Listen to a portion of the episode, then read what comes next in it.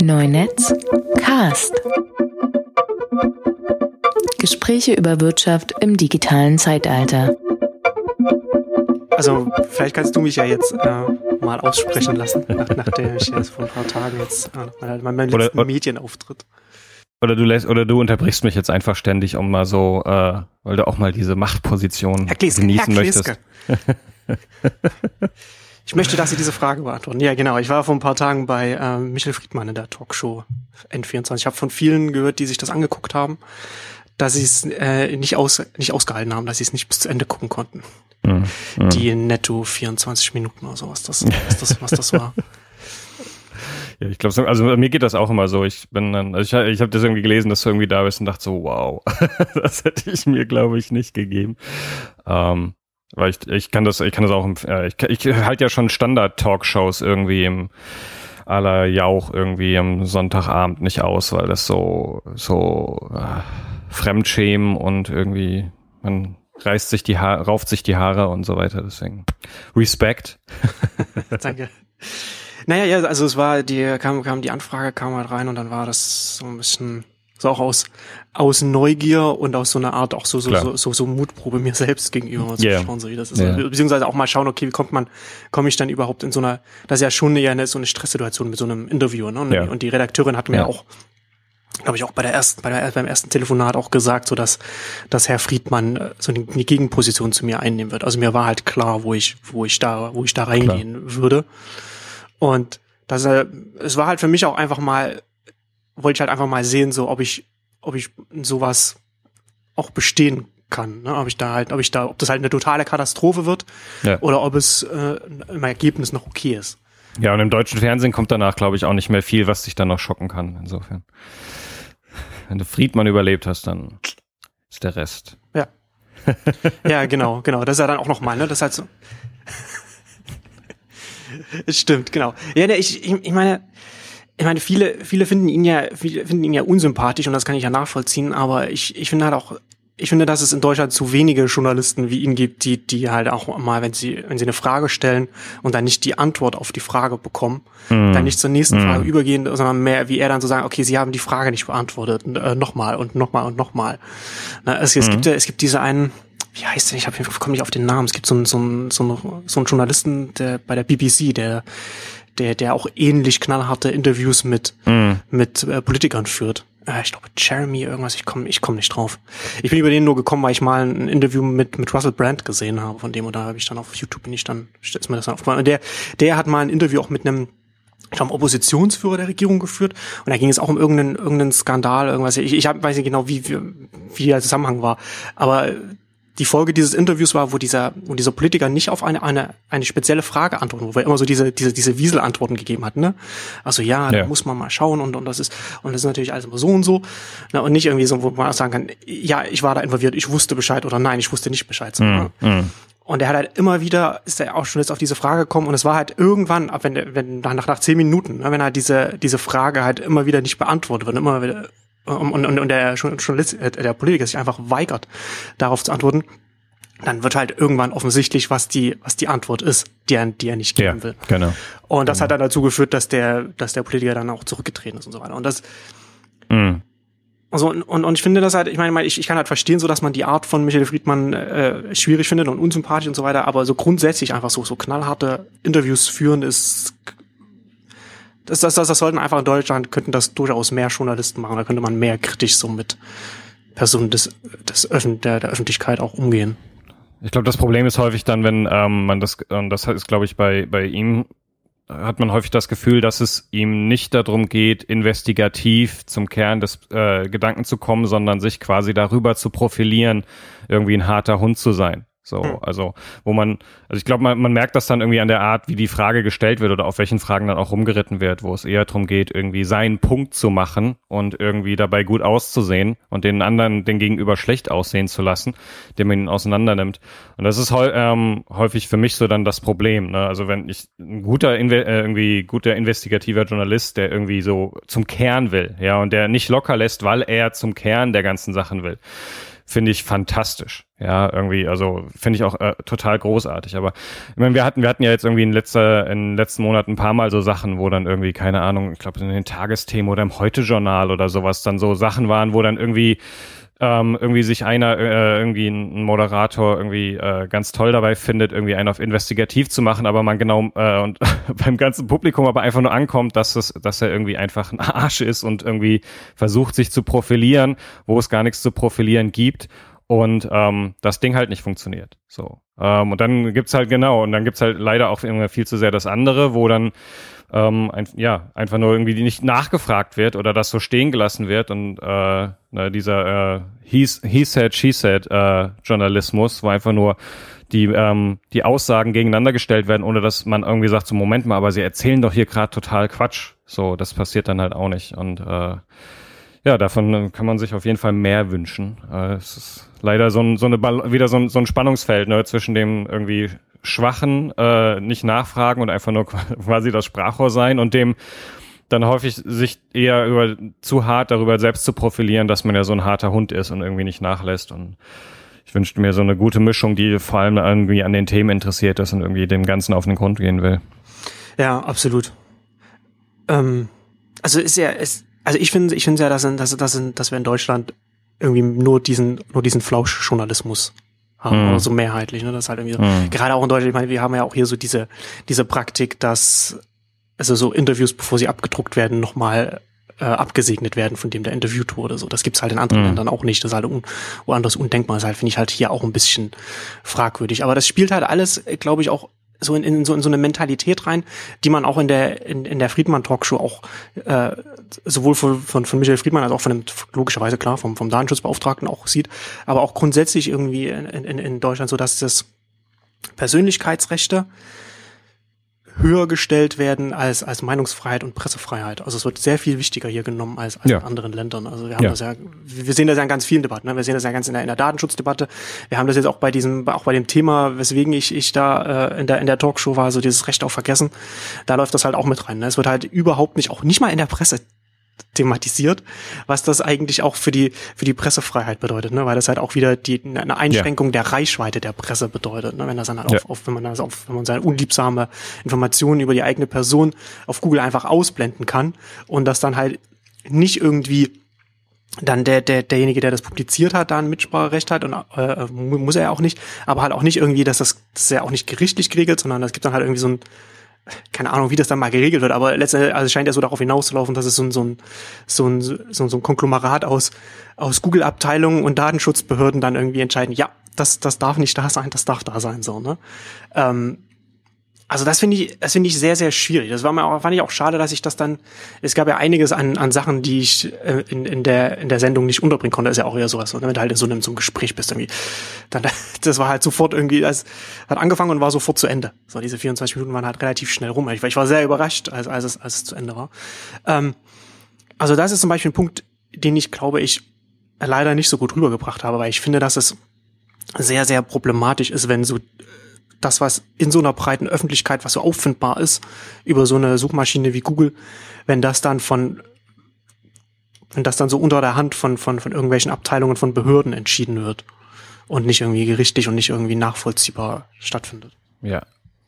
Absolut. Also ich glaube, ich finde, ähm, also wir reden da ja häufiger drüber, auch diese, ne, die Kritikpunkte an Google und, und was da so passiert. Und für mich ist dieses Recht auf Vergessen ein super Beispiel, wo wir ähm, wo du erstmal denkst, so, ja, finde ich gut, so grundsätzlich, also ja, irgendwie, dass irgendwie ähm, nicht irgendwie ich in alle Ewigkeiten mich irgendwie Dinge verfolgen und so weiter, mach, also äh, macht im ersten Moment erstmal Sinn. Und genau was halt jetzt passiert ist, jetzt kommt, ist dieses Urteil da und jetzt fangen halt auch irgendwie mal mehr irgendwie äh, schlaue Leute an, darüber zu schreiben. Und man stellt fest, wow, Moment, das ist aber ein echt extrem komplexes Thema. Und die vor allem die Konsequenzen von so einer Rechtsprechung die dann äh, ja so Semi-Zensurstrukturen äh, aufbauen, wo in Zukunft jeder irgendwie da einfach sagen kann, so ich möchte nicht, dass das über mich äh, da drin steht, so wer entscheidet das, was äh, okay ist und was nicht, ähm, was ist öffentliches Interesse, was ist privates Interesse, was überwiegt dabei, ähm, diese ganzen Sachen, was sind die technologischen Konsequenzen davon und in welche Richtung entwickelt sich das, ja, und äh, was ist das irgendwie bei so einem globalen Konzern mit globalen Datenbanken wie ein, einem Google, ähm, wo dann irgendwie nur irgendwie Sachen ausgeblendet werden, weil man in einem bestimmten Land ist oder nicht. Ähm, all diese Konsequenzen davon, ähm, die vorher nicht so richtig bedacht wurden. Und dann ist immer wieder zu dem Punkt, auf dem ich immer wieder rumreite, ist dieses so, wir, wir stellen quasi diese einfachen Fundamentalkritiken über die wirkliche Analyse der komplexen Situation und bekommen dann solche Urteile und die ganze äh, FAZ-Google-Debatte läuft genau in die gleiche Richtung rein, wo wir nicht wirklich zum Kern der eigentlichen Probleme vorrücken, sondern wo wir so komische Pflaster oder sowas draufdrücken, die ähm, dann aber eigentlich die Situation nicht besser machen, sondern sie sie ähm, gegebenenfalls nur verschlimmern. Und das ist für mich da echt so ein super Beispiel. Äh, Genau. Also hat ja auch äh, in der in der Sendung auch Michael Friedmann auch den den Artikel von Sigmar Gabriel auch zitiert und an einer Stelle äh, schreibt Sigmar Gabriel, dass dass die Macht von Google unsere unsere Freiheit gefährdet. Und dann fragt mich dann fragt Michael Friedmann, also stimmen Sie dem zu? Und dann habe ich erstmal gesagt, ähm, ja, was meint er denn damit? Können Sie mir mal erklären, was was, was damit gemeint ist? Ja, also was was was, was was macht denn Google, was meine Freiheit als, als Einzelperson gefährdet und, und welche Freiheit gefährdet es denn? Ne? Also es ist halt auch so eine, so eine, so eine Fundamentalaussage, die halt auch irgendwie äh, klar aus, aus so einem Datenschutzgedanken herauskommt, so dass ich über, über meine eigenen Informationen äh, entscheiden soll, über was, was, was meine personenbezogene Informationen und so weiter. Aber das ist halt so, eine, so, ein, so, ein, so ein fundamentaler Vorwurf, den man, den man so einfach nicht machen kann, ohne zu erklären, was man damit eigentlich meint. Das muss man halt auch erstmal aufdröseln. Und was du halt auch schon sagst, so, das ist halt ja, genau. ähm, dieses, ja, ähm, dieses, dieses Recht auf Vergessen ist halt etwas so, wenn man, wenn man halt nicht näher, erstmal nicht näher drüber nachdenkt, aber ja, ja, das ist doch eigentlich mal ganz gut, wenn ich das halt nicht möchte, dass das noch aufgefunden wird, weil ich mal vor 15 Jahren eine hm. Privatinsolvenz hatte, dann kann man das doch, dann kann man das doch mal machen. Aber dann halt, dann aber darüber nachzudenken, was das, was das eigentlich bedeutet. Ne? Also zum einen auf ganz vielen Ebenen. Du hast erstmal du schaffst erstmal eine Rechtsunsicherheit. Ne? Google muss halt jetzt selbst entscheiden, was, was entfernt werden darf und was nicht entfernt werden darf. Und wenn das was nicht entfernt äh, muss, was, wenn, wenn etwas nicht entfernt, was eigentlich entfernt werden muss, dann kann es vor Gericht gezogen werden. Also wird es tendenziell eher mehr entfernen, als, als es denkt, dass entfernt werden muss, mhm. um auf Nummer sicher zu gehen. Ne? Ja. So, das ist der eine Punkt. Der zweite Punkt, ab wann ist man denn aber wann gibt es denn eine relevante Öffentlichkeit für eine Suchmaschine? Ne? Also das Urteil sagt ja nicht irgendwie alle Suchmaschinen, sondern es muss halt als eine relevante Öffentlichkeit da sein. Ab wann ist die denn erreicht? Ich meine, gut, äh, Google hat halt hier in, in Deutschland irgendwie, ich glaube, irgendwas 97 Prozent oder irgendwas äh, Marktanteil. In den USA hat es 75 Prozent. Heißt das, dass da die 25, die dann, die dann an, oder nicht ganz 25, aber ungefähr so äh, gehen, gehen ja an, gehen ja dann an Bing, äh, ja, wahrscheinlich ein paar Prozent weniger, aber irgendwie so 23 Prozent dann wahrscheinlich sein und zwei Prozent gehen auf die kleinen oder irgend sowas. Aber ist es da, ist man dann schon, wenn man bei 20 Prozent Marktanteil ist, trifft das dann auch schon auf die nächstgrößere Suchmaschine dann zu, wenn das dann hier in Deutschland auch irgendwann mal so sein sollte? Aber wo ist denn, wo ist denn die Grenze? Es gibt ja keine, ist ja keine Grenze festgelegt. Ja. Ne? Ist es dann, trifft ja, genau. das auch auf die Suchmaschine von, von Facebook zu zum Beispiel? Wie, wie, wie, wie steht denn, wie steht, wie steht es, wie sieht es denn da aus? Ne? Und dann halt irgendwie, also diese, diese ganzen vielen verschiedenen Probleme, oder was ich auch super spannend fand, ist, was Anja Seliger im Perlentaucher-Blog geschrieben hat, dass damit de facto so eine Zweiklassenöffentlichkeit geschaffen wird. Ja. Also die, die, die kostenfrei zugängliche Suchmaschine Google, ja, also da werden, da werden die Informationen geschönt. Da findet man nicht mehr alles, aber darauf kann die ganze Bevölkerung zugreifen. Aber, aber so, aber so eine Bezahldatenbank, also wo man dafür bezahlen muss, dass man den Zugang hat, wie Genius, was, was von der FAZ und ich glaube vom, äh, vom Handelsball so mit, mit betrieben wird, wo die, äh, Voll, wo das Volltextarchiv der ganzen deutschsprachigen äh, Zeitungen zu finden ist. Da wär, da ich, werden die Presseartikel weiterhin auffindbar sein, die aus dem Google-Index mhm. verschwinden. Deswegen bin ich natürlich ja. als FAZ-Verlag tendenziell finde ich das natürlich eher gut, weil das natürlich meine Genius-Datenbank aufwertet, ja. wenn der Google-Index abgewertet wird. Aber was das für die Öffentlichkeit bedeutet, ist, finde ich, ist, ist, äh, ist katastrophal. Mhm. Ja, ich also ich finde, wie gesagt, ich finde dieses, ähm, auch das, was du äh, gerade angesprochen hast, äh, dieses Spannungsverhältnis zwischen Meinungsfreiheit und Persönlichkeitsrechten so. Und ähm, wir, und das ist total interessant zu sehen, wie wir da auch, also es ist total interessant zu sehen, wie gerade in den USA die Reporter und die, äh, die Netzleute auf dieses Urteil reagieren, so weil es halt irgendwie, weil sie aus einem anderen Wertesystem kommen, ja, wo die Meinungsfreiheit über allem steht. Ja, und das, ähm, und das ist total spannend zu sehen. Und für mich ist das immer so ein, ich, ich liebe halt diesen, dieses andere Perspektiven irgendwie gezeigt zu bekommen. Also auch so, wie wirkt. Deswegen liebe ich es ja total, ähm, Artikel über Deutschland in ausländischen Medien, Medien zu lesen. So, weil ja, mir das die Außensicht auf Deutschland zu sehen. Genau, so dieses, weil wir, man ist da so drin und irgendwie man dreht sich um sich selbst und dann kommen halt immer wieder so diese, wie, wie sieht das eigentlich von außen aus? Ja, also das, wo wir so, ach man, und dann von außen alle, ja, ist doch ganz logisch so und so und also ihr, ihr, ihr warum macht ihr denn nicht so? Also ihr habt, ihr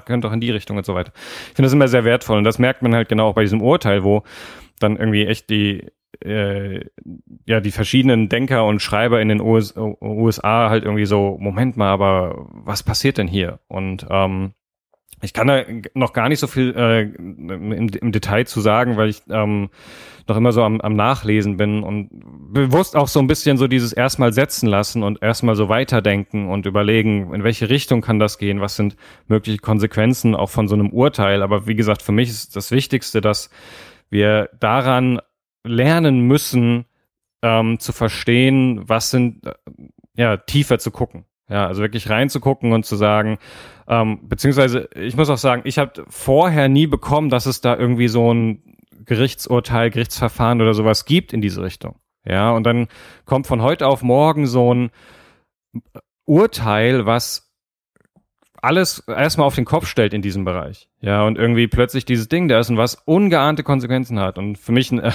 ich bin ja, ich bin ja nun wirklich nicht irgendwie ein großer äh, Post-Privacy ähm, Ver, äh, Vertreter. Irgendwie, der sagt so, ist eh alles irgendwie, wir sind, leben in einer Post-Privacy-Welt und alles, äh, es wird eh, kommt eh alles raus und deswegen ist auch egal. Deswegen sollten wir einfach sofort irgendwie alle unsere Bilder ins Netz stellen, äh, weil so oder so kommen sie raus und ähm, dann eher irgendwie äh, in die Richtung bin, bin ich nun wirklich nicht, aber ich fand diesen Post-Privacy-Rant von äh, wie ist der, äh, John Oliver ähm, irgendwie in seiner in ja. seiner HBO-Show, der halt irgendwie genau gesagt hat, so dieser Typ, der dieses Gerichtsurteil erfochten hat, ja, also ich weiß nichts über ihn, außer dass er irgendwie da mal äh, irgendwelche Kreditprobleme oder sowas hatte. So der Grund, warum er das, äh, äh, das irgendwie weghaben wollte, was irgendwie über ihn in, äh, per Google zu finden war. So, ich, ich, ich kenne nur seinen Namen, sein Gesicht und dass er diese Probleme hatte.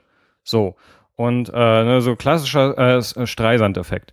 Und ähm, das ist halt genau das Ding. So und ähm, ich, äh, es, ich bin ich bin einfach gespannt. Ich bin gespannt irgendwie, was das bedeutet, auch von dem, wie wir damit umgehen man sich alternative Formen schafft. Ähm, ob, ich finde es auch, auch interessant, weil ja allgemein schon, und das war zum Beispiel auch in den USA, sieht man es ganz stark in den, in den, ähm, in den Studien, dass ähm, zum Beispiel die, die ähm, viele Bürger dort diese personalisierten Ergebnisse bei Google nicht mehr ha nicht haben wollten. Ja, also Google sagt so, ja, aber wir wollen irgendwie euch irgendwie die die ähm, für euch am relevantesten Suchergebnisse geben und die Nutzer sagen so, nee, wir möchten bitte die allgemein, weil ich möchte einfach, dass wenn ich das in Google eintippe und mein Nachbar das in Google eintippt, das gleiche rauskommt und so wie weil wir für uns das in irgendeiner Form auch eine Instanz ist, die sagt so, ja, ist ja ist ja ist ja, ist ja ein Kontext, ne? Es sind halt so zwei letzten Endes zwei genau. genau ist ja letztendlich Genau, und das ist so dieses, so, ja.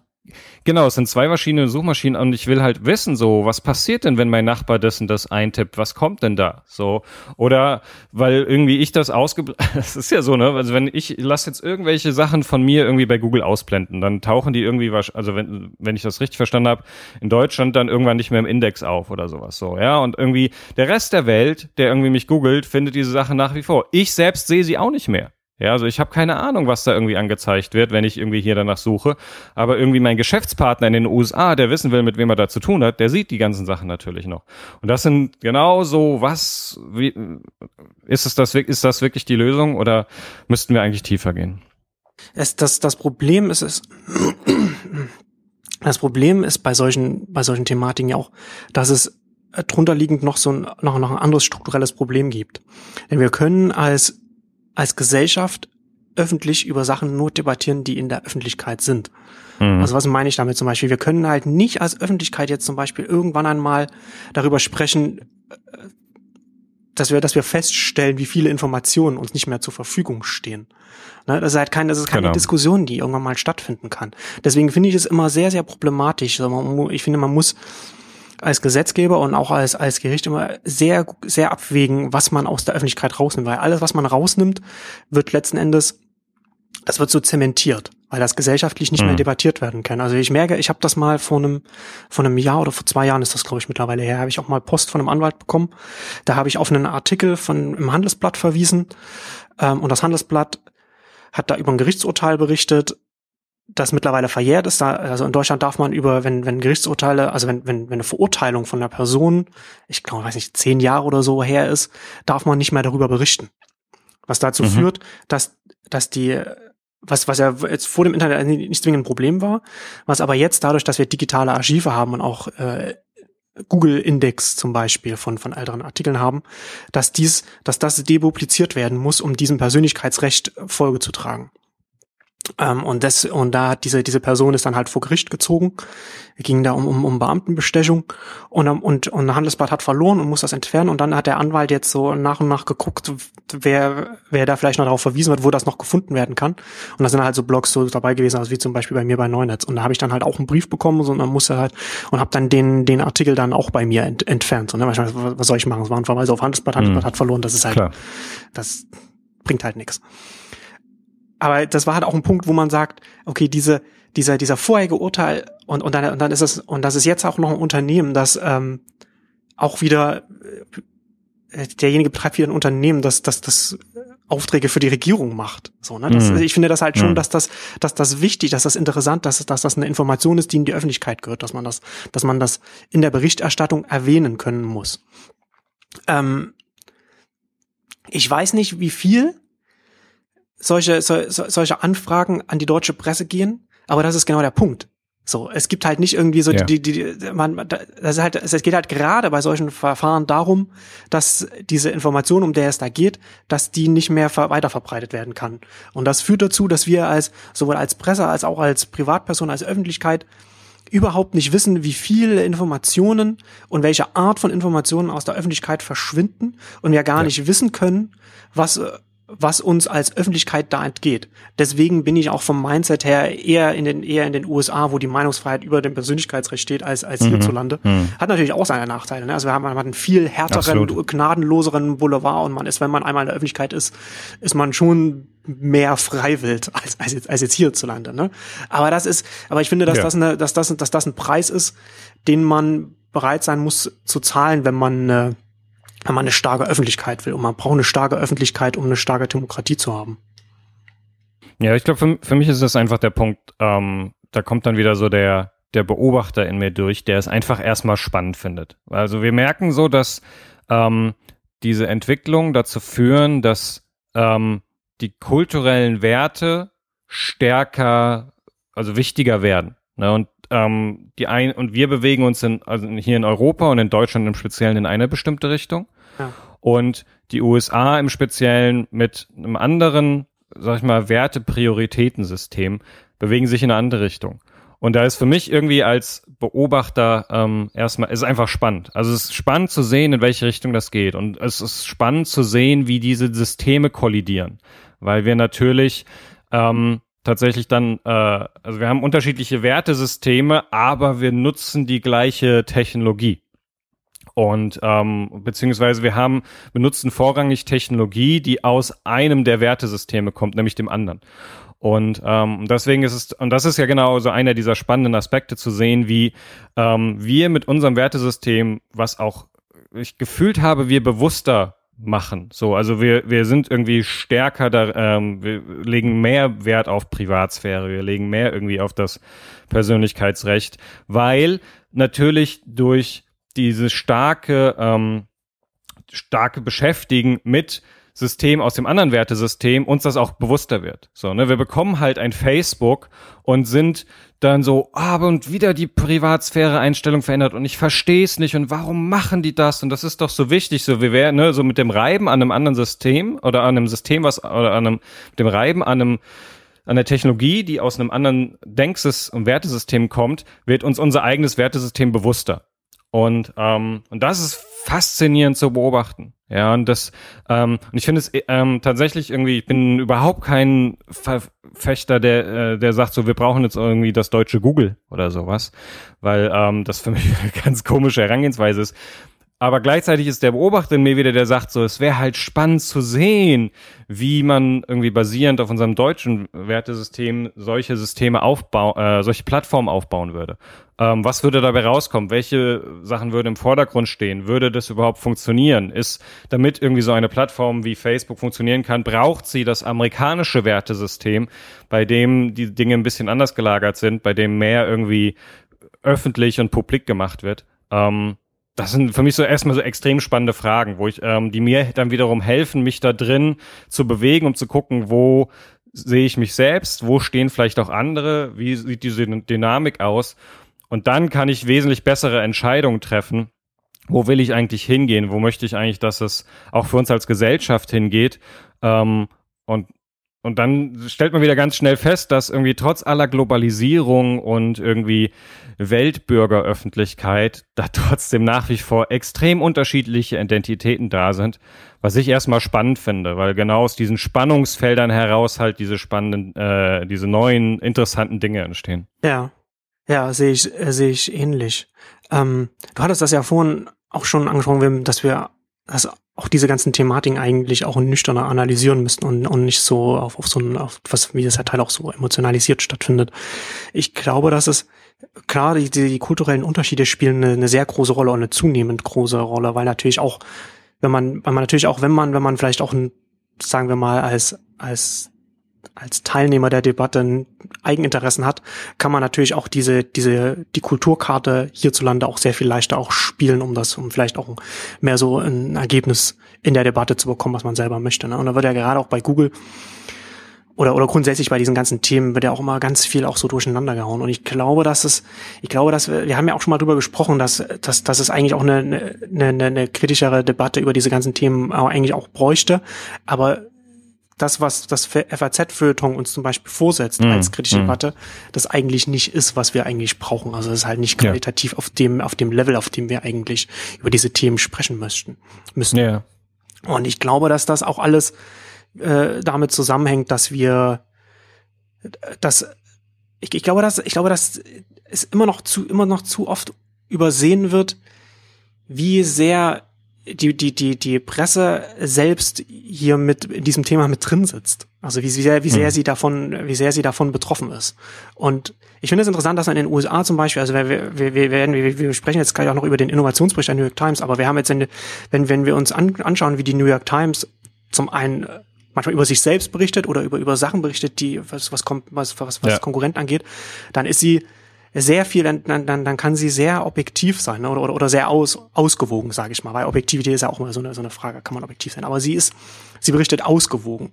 Ja. Ne? Und dann, ist, ich finde das immer interessant, wenn man dann hier auf Deutschland so äh, deutschen Journalisten, auch von der FAZ und von, von anderen äh, Publikationen folgt, die dann bewundernd auf die New York Times zeigen und sagen, schaut mal, wie objektiv die da berichten können, wo, wo, du auch, wo du auch so merkst, wo sie so selbst in ihrer Bewunderung so durchscheinen lassen, dass sie, auch wenn sie sich selbst vielleicht nicht eingestehen,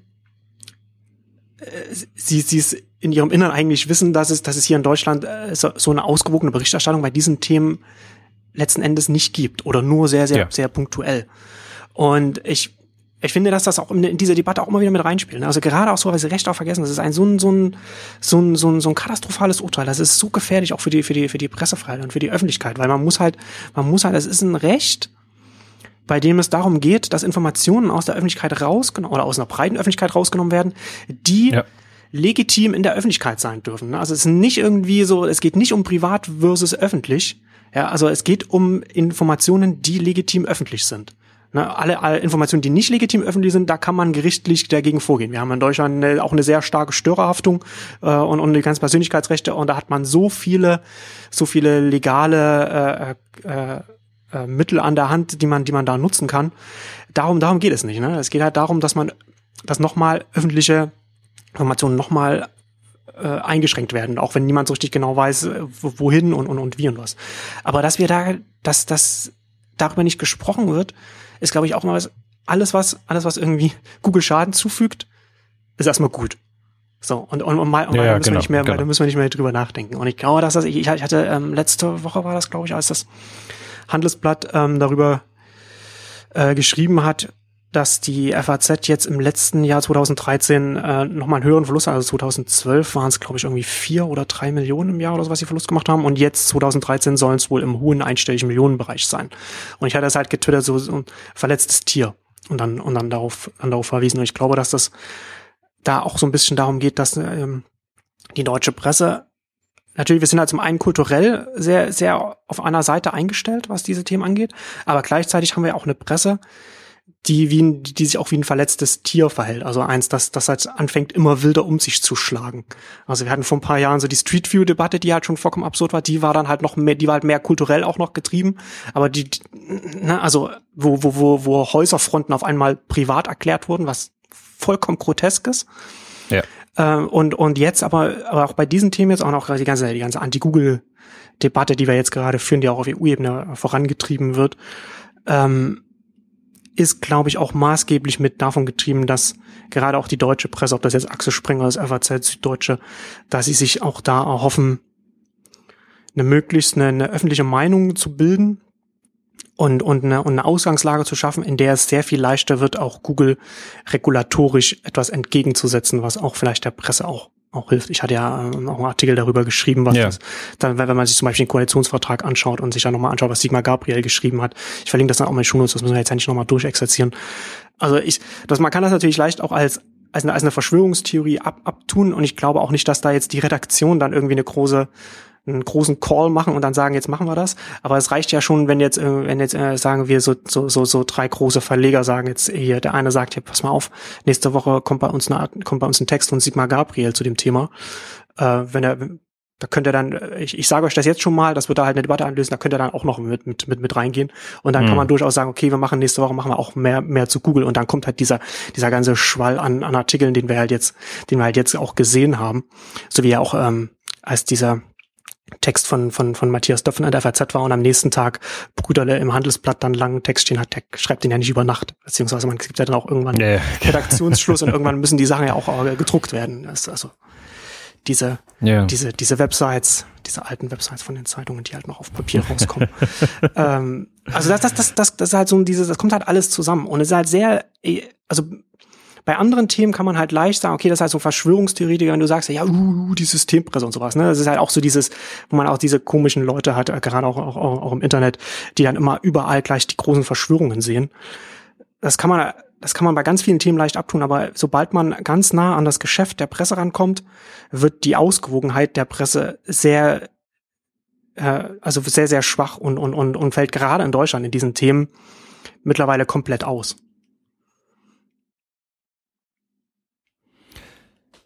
Ja, also definitiv. Und für mich ist halt irgendwie, ich finde, du hast das in dem Artikel irgendwie gut dargelegt, so einfach mal so, wohin führt das denn? Also was werden denn die Konsequenzen dieser Debatte sein? Und das zeigt halt astrein auf, dass ähm, am Ende hoff, äh, diese, diese ganze ähm, Kampagne, wie ich es äh, immer, glaube ich, äh, gerne nenne, äh, weil es einfach nichts anderes ist, irgendwie diese ganze Schirmacher-Kampagne dazu führt, dass sie hoffentlich irgendwie ein bisschen mehr vom Kuchen von Google abbekommen oder halt irgendwie dort besser platziert werden.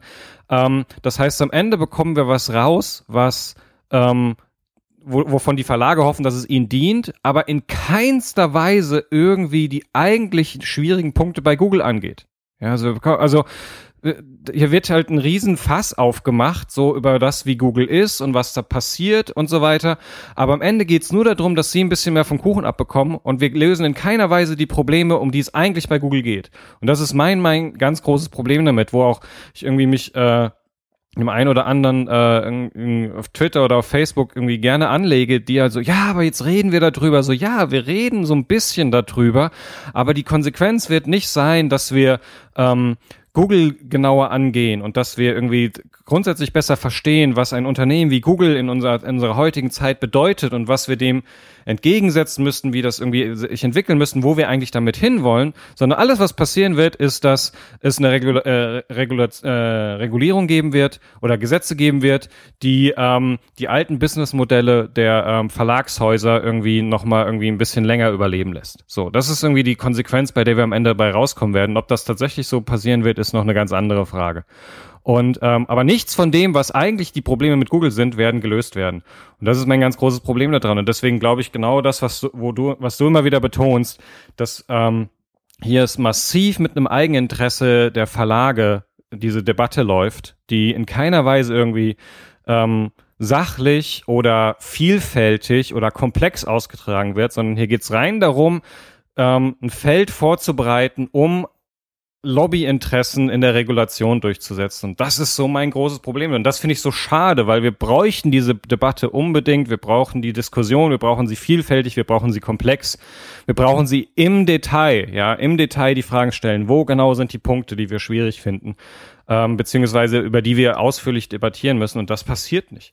Ähm, und deswegen ist dann immer irgendwie tatsächlich auch immer sehr schade zu sehen, wie sich Leute, die ähm, das eigentlich verstehen müssten und die vor allem Gutes beizutragen haben, dann vor diesen Karren spannen lassen, ähm, um, um dann irgendwie äh, ihre Meinung, äh, deren Meinung dann so ein bisschen untergeht in diesem äh, einfachen Google-Bashing. Und ich bin ja, ich bin, wie gesagt, ich bin ein großer Freund von Google-Bashing, ähm, aber halt mit der richtigen Zielrichtung. Und für mich ist tatsächlich, also für mich ist an der Stelle tatsächlich die Frage, wo können wir diese Debatte führen?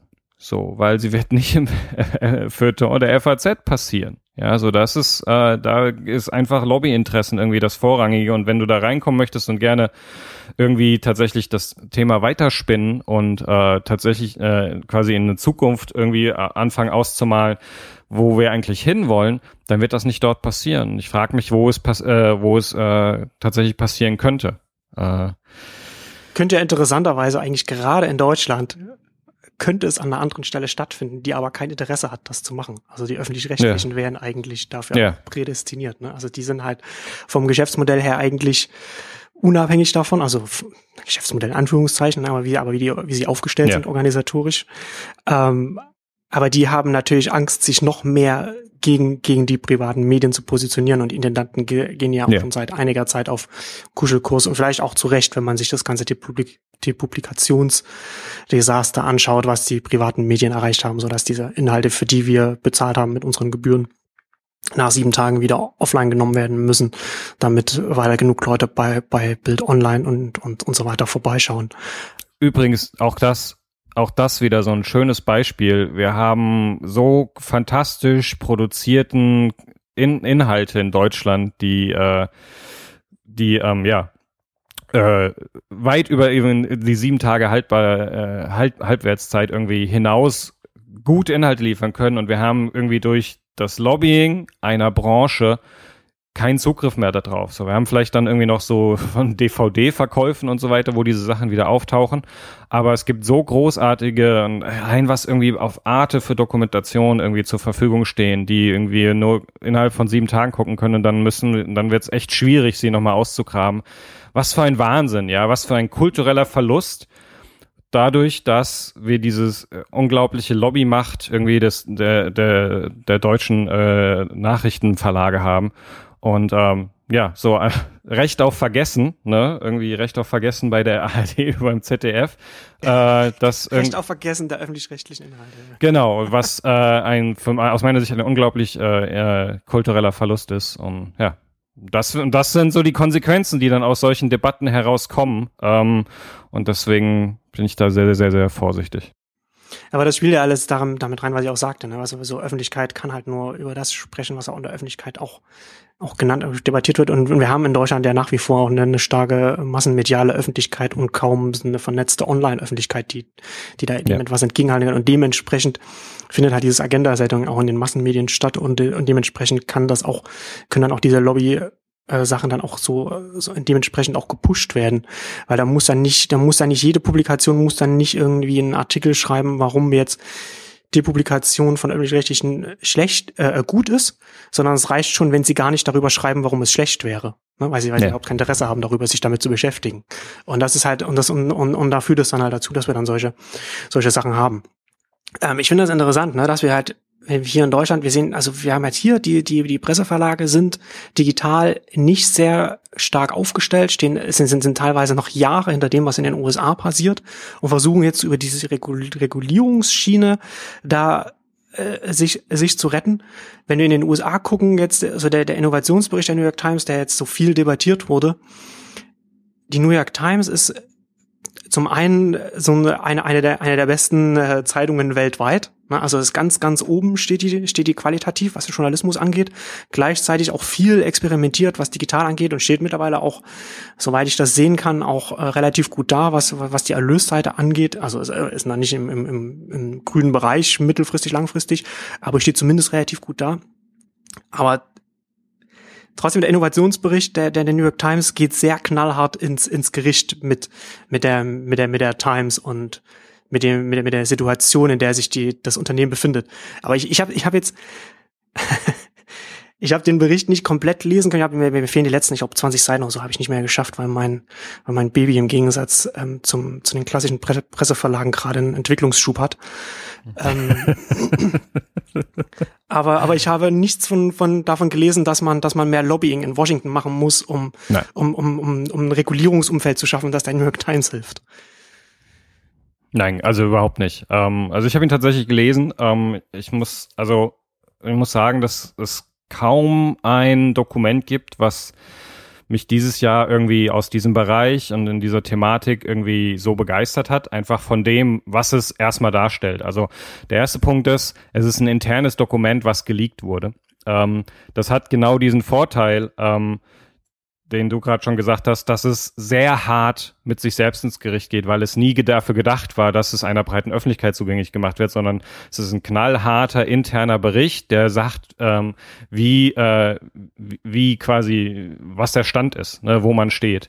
Ähm, für mich ist er äh, aus verschiedenen Gründen total faszinierend, ähm, weil er, ähm, also zum einen, weil er symptomatisch steht für praktisch jedes Unternehmen, was ähm, nicht im Digitalen geboren ist und jetzt in irgendeiner Form aber digital werden muss. Und das ist, das ist faszinierend. Also es ist nicht nur ein Bericht, der äh, für jeden aus der Medien- und, äh, und, äh, und Verlagsbranche irgendwie kommt interessant ist, sondern es ist praktisch für jeden interessant. Also jede, jede klassische Werbeagentur, die ähm, versteht, okay, wir müssen digitaler werden, findet sich hier drin wieder.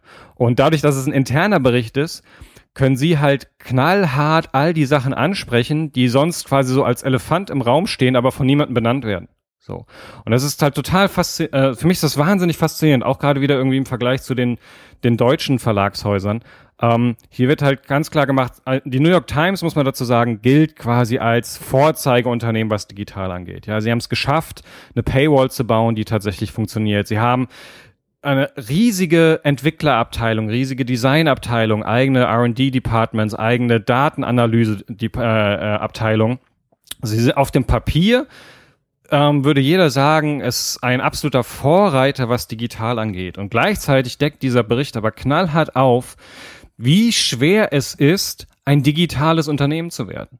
Ja, nämlich, weil, weil das, was der Report zeigt, ist, dass es, es mangelt nicht an Ressourcen, es mangelt nicht an Talent.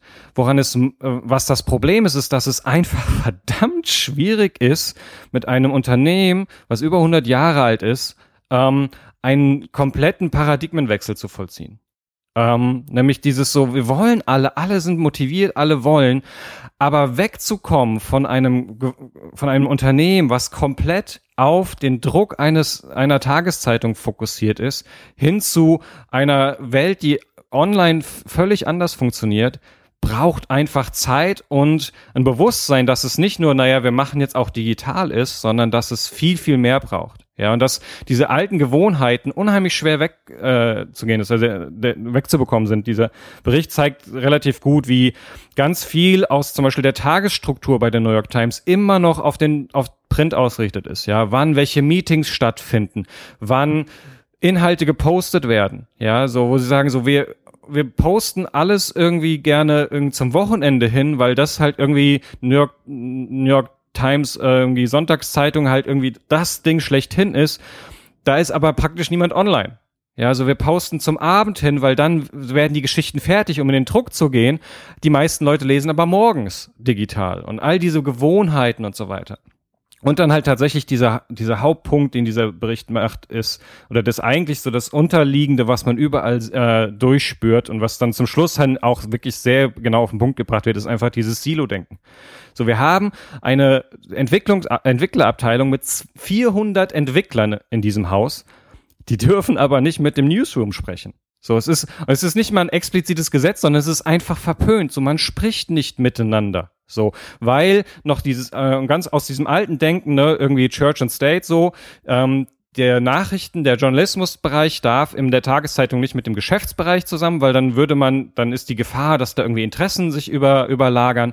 Und äh, das muss immer alles sauber getrennt werden. Und deswegen reden diese Bereiche nicht miteinander, weil aus irgendeinem Grund ähm, man halt irgendwie diese ähm, Entwicklungsabteilung zuerst im Businessbereich der New York Times aufgehangen hat. Und, und solche Geschichten, wo dann ähm, die Journalisten eigentlich wollen, aber nicht dürfen. Und die Entwickler wollen und gerne mit den Journalisten zusammenarbeiten, um besser zu verstehen, was sie brauchen, wie die Leser ticken, wie sie gute Geschichten erzählen können, was, wie sie dafür Dinge entwickeln können. Und all das passiert nicht. Ähm, für mich persönlich ist der Report irgendwie, ist halt eine großartige Bestätigung. Ähm, weil er tatsächlich all die, äh, die, äh, die Punkte anspricht, die wir mit unseren Kunden seit Jahren ansprechen. Und äh, immer so, dann ist man sich immer nicht so sicher, so, ähm, weil die, weil dann irgendwie man sieht andere, die halt sehr stark, ja, muss halt einfach digital machen. Und wir sind halt immer sehr so, nee, pass auf, so, es geht um das Interne, es geht um Politik, es geht um Silos, es geht um Ressourcenverteilung. Wenn du das nicht hinbekommst, dann wird dir alles andere nicht bringen. Und deswegen war das echt so ein das Lesen hat sehr viel Spaß gemacht, weil man gedacht hat, okay, man hat, man setzt tatsächlich auf die richtigen Punkte, die die, die Veränderung mit sich bringen. Ist auch ein sehr gut geschriebener äh, Bericht, also lässt sich sehr gut das, lesen. Das, ja, das ist natürlich wieder der Vorteil, wenn man irgendwie von der New York Times einen Bericht bekommt. genau. Da sitzen dann die besten Journalisten der, der genau, USA. Dann, äh, genau, der, der liest sich wirklich großartig, ähm, sehr flüssig zu lesen, sehr gut aufbereitet auch, muss man sagen. Also irgendwie mit Grafiken, mit äh, Inform Zusatzinformationen, mit immer wieder kleinen Fallbeispielen, die sehr, sehr spannend zu sehen sind. Ähm, ja, also ich ähm, kann es wirklich unglaublich, äh, unglaublich empfehlen, sich diesen Bericht irgendwie einmal komplett zuzuführen. Und wenn man nicht die Zeit hat, Neiman Lab hat einen sehr ausführlichen Bericht gemacht, wo sie so die aus ihrer Sicht wichtigsten Zitate und Analysen nochmal rausgezogen haben. Das, also das, mindestens den sollte man auf jeden Fall gelesen haben, wenn man in irgendeiner Form im digitalen Business unterwegs ist. Ja, absolut. Ich frage mich, ich habe mich, ich hab mich jetzt gerade gefragt, weil du ja gesagt hast, dass das eigentlich so ein interner Bericht ist, der nicht für die Öffentlichkeit bestimmt, aber trotzdem ist er halt so gut aufbereitet. Und wenn man den dann intern in so einem großen Unternehmen wie der New York Times so verteilt, frage ich mich, ob nicht die Autoren dann auch so ein bisschen damit gerechnet haben, dass das doch irgendwie an die Öffentlichkeit kommen könnte oder kommen wird und dann halt das alles nochmal noch mal mehr so, aber das kann man halt nicht, kann man halt nicht abschätzen. Aber ich, aber ich, ich fand das halt auch so interessant, wie du sagst, weil halt was du jetzt was du alles beschrieben hast, ne? Also auch diese, diese wie, wie, wie etablierte Prozesse neuen Geschäftsfeldern oder einem neuen Marktumfeld so entgegenstehen können. Und das ist halt nochmal sehr gut beschrieben, ne? weil, weil es halt diese, diese auf Print ausgelegten Prozesse und, und, und Arbeitsweisen und auch die Kultur, die aus der Zeit kommt und dann jetzt, und dann jetzt versucht sich dann äh, in, in, in so ein neuen, neues Umfeld zu übersetzen, wo dann halt auch nochmal schön so gegenübergestellt wird, wie zum Beispiel ähm, ein Huffington Post und BuzzFeed im Vergleich zur New York Times Arbeit, ne? wo du, wo du halt ansprichst, so in der New York Times, so diese, diese Silos, die halt auch noch die aus der, aus der über, über Jahrzehnte gewachsene Unternehmenskultur halt auch kommen, ne? wo man sagt, so der Newsroom wird von allem anderen abgetrennt, ne? wo halt auch einmal steht, so dass halt, dass auf alles, dass man äh, an einer Stelle stand auch, ähm, dass mindestens einmal am Tag auf der auf der Business-Seite der Satz fällt, the newsroom will never allow that. Ne? Also kommt halt ja. auch immer noch mal so dieses, ja, genau. dass das immer noch mit rein, wo das halt auch immer noch mal so, so ein Bremsklotz auch sein kann oder vielleicht auch sowas, wo man dann halt in anderen Bereichen des Unternehmens sagt, okay, das müssen wir gar nicht erst irgendwie vorbringen, da wird halt sofort der der, der Newsroom wieder gegen uns sein. Ähm, und das halt im im Gegensatz, also äh, ver, vergleicht mit mit äh, neuen Herausforderern äh, wie der wie der Huffington Post und BuzzFeed, wo BuzzFeed zum Beispiel der der der Gründer von BuzzFeed auch sagt, da arbeiten die ganzen Teams zusammen und, und arbeiten eben auch Werkzeuge und eine Publishing-Plattform, ja. Die die den äh, die den Journalisten viel mehr ermöglicht als das, was die New York Times hat. Und dann hat man und dann hatte man hat er äh, stehen auch in dem Zitat drin, dass ähm, dass, dass das dann auch wieder so, so, so selbstverstärkend ist, weil natürlich die besten Journalisten auch mit dem besten Publishing, mit der besten Publishing-Plattform arbeiten wollen. Und deswegen kann dann halt, ist halt ein Buzzfeed ja. auch gut positioniert, um dann von, von den, von den Listicles und den, und den Katzenfotos äh, wegzukommen und dann auch immer mehr in, in, in richtigen, Anführungszeichen, Journalismus reinzukommen, den, den auch eine schon, den auch eine New York Times oder eine Washington Post macht. Und da kommen wir ja dann wieder genau auch in, in das rein, was Christensen in Innovators Dilemma beschreibt. Ne? Und das ist, ja. äh, in dem Report wird ja auch Disruption, äh, witzigerweise, du den einen Artikel, den du mal, den du getwittert hattest, wird das auch angesprochen, dass der in dem Innovationsbericht auch Disruption als Konzept erklärt werden muss, überhaupt erstmal, was ja. auch nochmal viel über den Stand der Journalisten selbst aussagt, wie, wie sie verstehen, was, was mit ihnen gerade passiert. Also quasi das genaue Gegenteil zur Tech-Industrie, wo alles, was eigentlich nur Wettbewerb ist, gleich zur Disruption auf, aufgewertet wird, muss man hier erstmal Disruption noch erklären, was es ist. Und dem Innovationsbericht wird, wird nochmal sehr, sehr deutlich, was man auch so vorher schon von außen schon sehen konnte, äh, seit Jahren, ist, dass die Presse sich in der Disruption befindet und es, es ein Lehrbuchbeispiel für, für, für Disruption ist. Ne, also du hast halt, du hast halt, du hast noch das alte Geschäft, mit dem du viel Geld verdienst, das ist das Sprintgeschäft, das hat halt bestimmte Prozesse, die es voraussetzt. Du hast das, du musst das bündeln, du hast einen bestimmten Arbeitsablauf, der in, einer bestimmten, äh, äh, in einer bestimmten Zeit stattfindet und, und so weiter und so fort. Und das ist nicht so richtig kompatibel mit dem, wie man online arbeiten kann und arbeiten muss und wie gerade auch online auch äh, neue Unternehmen wie BuzzFeed arbeiten und dann natürlich an einem auch vorbeiziehen können. Erstmal auch wieder mit einem Produkt, das halt minderwertig ist. Ne? Also dass, dass genau, erstmal genau. so, so ein Boulevard ansetzt und, und, und, und die niedersten Bedürfnisse quasi der, der Facebook-Nutzer erfüllt und dann aber eine Grundlage schafft, mit der es dann langsam Stück für Stück höher gehen kann, was die Qualität der Produkte angeht, bis es dann mit den mit den alten etablierten Verlagen dann äh, da konkurrieren kann, wo sie eigentlich so ihre ihre ihre Kernkompetenz sehen. Und ich finde das als, als sehr sehr gut beschrieben. So es ist äh, so ein so ein Lehrbuchbeispiel da, wie wie wie so diese digital getriebene Disruption stattfindet. Äh, super super spannend. Ja, also genau das, also dieses, ähm, dass sie quasi genau auf den Punkt analysieren und sagen, wir haben hier diese Konkurrenz durch diese Startups und die haben nicht unseren Journalismusanspruch, sondern sie kommen zuerst über die Technologie und dann machen sie das, was ihnen die Technologie sagt, was worauf die ähm, die Leser irgendwie kurzfristig stehen. Und das hilft ihnen so eine Plattform zu bauen, die sie dann in Richtung qualitativen Journalismus irgendwie drücken können. Und dann können sie halt hingehen zu New York Times Reportern und können sagen, ähm, hier, wir haben die Reichweite, du willst irgendwie digital denken, die New York Times lässt dich nicht, weil sie einfach irgendwie ein altes Unternehmen ist, komm zu uns. Und dann sehen wir diese ganzen Wechsel von hochrangigen äh, ähm, Journalisten und Reportern, die plötzlich bei BuzzFeed, Vox und, und so weiter aufschlagen und dort irgendwie richtig Wellen machen können, weil sie plötzlich, ja, und dann, ich keine Ahnung, ich habe vor irgendwie vor ein paar Wochen so ein äh, irgendwie, keine Ahnung, 30.000 Worte irgendwie Essay auf BuzzFeed gelesen über ähm, die Resolution damals irgendwie 2000, äh, 2001, die, auf der quasi heute der komplette Krieg gegen den Terror in den USA passiert. So ein unglaubliches Stück Journalismus, bei dem ich wahnsinnig viel gelernt habe und ich habe es auf BuzzFeed gelesen, weil die einfach jemanden geholt haben, der diese Qualität produzieren kann und gleichzeitig jetzt die Plattform bekommt, damit sie Leute erreichen. Und ähm, währenddessen die New York Times das alles weiß, aber weil sie so in ihrem typischen Print Daily Business drin sind, dass sie schlicht und ergreifend nicht die Zeit haben, in irgendeiner Form mit freiem Kopf über diese Dinge nachzudenken. So, eine der Kernempfehlungen ähm, dieses Reports für die New York Times ist zu sagen, wir brauchen im Newsroom ein Strategieteam die nicht in dem Daily Business drin sind, sondern die genau wissen, was macht die Konkurrenz, womit beschäftigen sie sich, ähm, die die ähm, die ja, Chefredaktion quasi konstant auf dem Laufenden halten, in welche Richtung müssen wir einfach gehen, weil es einfach kein keine langfristige Perspektive bei der New York Times gibt. So, man ist so gefangen in dem, wie hauen wir die nächste Story raus ähm, und wann hauen wir die raus und äh, wird, wie wird sie funktionieren, dass man nicht drüber nachdenkt, wo man hingeht und dadurch halt immer mehr und mehr und mehr den Anschluss verliert für andere, die aufholen. Und ähm, das wird und genau, aber dieser Kernpunkt, es wird keine Frage der Qualität sein, weil die anderen holen sich die Qualität nach. Und, äh, und das auch genau auch da genau dieses Ding so, du kannst dir die schlauen Leute holen als New York Times, aber die New York Times kann sie gerade nicht halten, weil die einfach kommen die digitalen äh, Journalismus-Talente, die kommen und sie gehen nach Monaten wieder frustriert, weil sie merken, sie haben keinerlei Zugriff. Ja, es werden immer die Alteingesessenen promoted und es wird lieber ein alteingesessener Journalist ähm, aus dem Print an eine Führungsposition im Digitalgesetz als ein nicht alteingesessener, nicht ganz so erfahrener Digitalexperte an, die, an diese Stellen gesetzt, weil einfach dieses Unternehmen noch so funktioniert. Und ähm, das, das sind so banale Sachen, die ähm, aber dann einen ganz großen Unterschied machen, dass in den, in den Zielvereinbarungen für die Journalisten so quasi, woher kommt mein Bonus, woher kommt meine, äh, meine Aufstiegschancen, ist, wie viel Stories hatte ich auf Seite 1 der Printausgabe. So.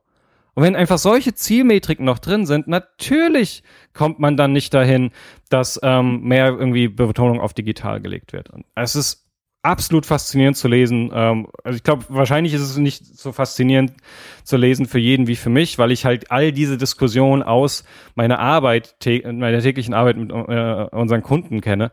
Aber wenn man, wenn man da so ein bisschen drin ist, dann ist es ein unglaubliches Dokument, weil es wirklich jeden Punkt anspricht, der schwierig ist. Und für mich ist es halt faszinierend, dann irgendwie in die deutsche Landschaft reinzugucken und zu sagen, die deutsche Verlagslandschaft ist ja nicht mehr an dem Punkt wie die New York Times, wo man verstanden hat, dass digital wichtig ist und wo man richtig schon Abteilungen und sowas aufgebaut hat. Sondern man ist ja noch immer in die Hier wird noch über Hoodies diskutiert. Genau, hier, wird, hier geht's noch drum, so ähm, geht digital dann eigentlich nochmal weg oder sowas. Ähm, und bei der, und dann, dann guckt man sich äh, die New York Times an, die quasi das alles schon verstanden hat und trotzdem sich unheimlich schwer tut.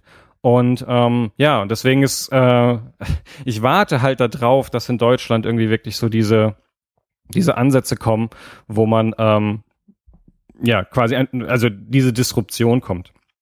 Wo, ähm, wo man einfach sagt, ne, so wir, ähm, wir bauen jetzt das Ding ähm, und wir, wir machen neue, neue Sachen. Also wo sind irgendwie die deutschen Vox und, äh, und andere, die äh, genau diese Themen machen?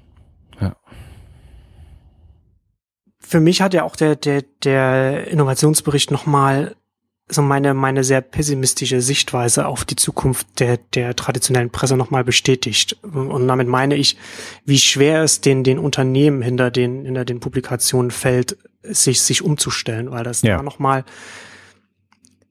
weil das, weil, weil, weil das denen scheint mir nochmal schwerer fällt als anderen Branchen, weil sie zum Teil aus einer sehr bequemen äh, Situation herauskommen und so grundsätzlich äh, speziell aufgestellt sind. Also wir, wir haben das ja gerade schon angesprochen, intern speziell aufgestellt sind, was, was die Trennung der, der Unternehmen angeht, also Newsroom, also die Redaktion vom, vom, vom ganzen Rest, ja. was ist auch nochmal schwer. Also wie, Silos hast du ja in, in vielen Unternehmen oder in allen Unternehmen kann man sagen, aber da ist es nicht so in diese, in das Selbstverständnis, in die Kultur so eingeprägt, dass dieses eine und das andere so auf, auf jeden Fall äh, in, in, jede, in, in jeder Hinsicht getrennt sein muss. Ne? Und das, und das halt zu dass er darüber erstmal hinwegzukommen, ist unfassbar schwierig. Na, also wie sagt diese, es gibt, gibt ja diesen Spruch so, uh, Culture eats Strategy for Breakfast und das, mhm. und das und das fällt halt hier auch nochmal äh, massiv. Ja. Und zusätzlich hast du auf, auf der Lösseite hast du halt Unternehmen, die zum Teil regionale Monopole gewesen sind, ne? also die aus einer Monopolsituation herauskommen, was natürlich auch mm. nochmal so eine, was, was mm. die Gewinnmargen angeht, nochmal von, von, von sehr weit oben auch kommen und da auch dementsprechend auch die Strukturen dann auch äh, aussehen. Ne? Also auch die Erwartungen von den, vielleicht von den Shareholdern, aber eben auch, wie die Strukturen aufgesetzt sind und da es natürlich dann auch viel gibt, wo man sagt, ein Unternehmen, das, das mehr in, in einer Konkurrenzsituation steht, würde vielleicht nicht so agieren oder, oder wäre vielleicht nicht so aufgestellt. Und da, und dann kommen sie von diesem, von dieser Monopolsituation ja nicht in, in der Konkurrenzsituation, sondern, sondern gleich in der Disruptionssituation. Also, also schwieriger könnte es nicht sein.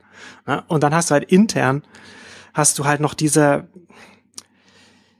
die, die, die, die klassischen äh, Prozesse, die, die, die halt eine Disruption zu, einer, zu, zu so einem gefährlichen Prozess für etablierte Unternehmen machen. Und die wir halt hier nochmal sehr deutlich sehen. Und gerade auch in Deutschland, ja, wie, du hast, du hast es ja vorhin schon angesprochen, so New York Times, die stehen schon digital sehr gut da. Und in Deutschland so die Verlage, die Presseverlage stehen digital nicht so sonderlich gut da. Und die setzen noch immer noch stärker auf auf Print.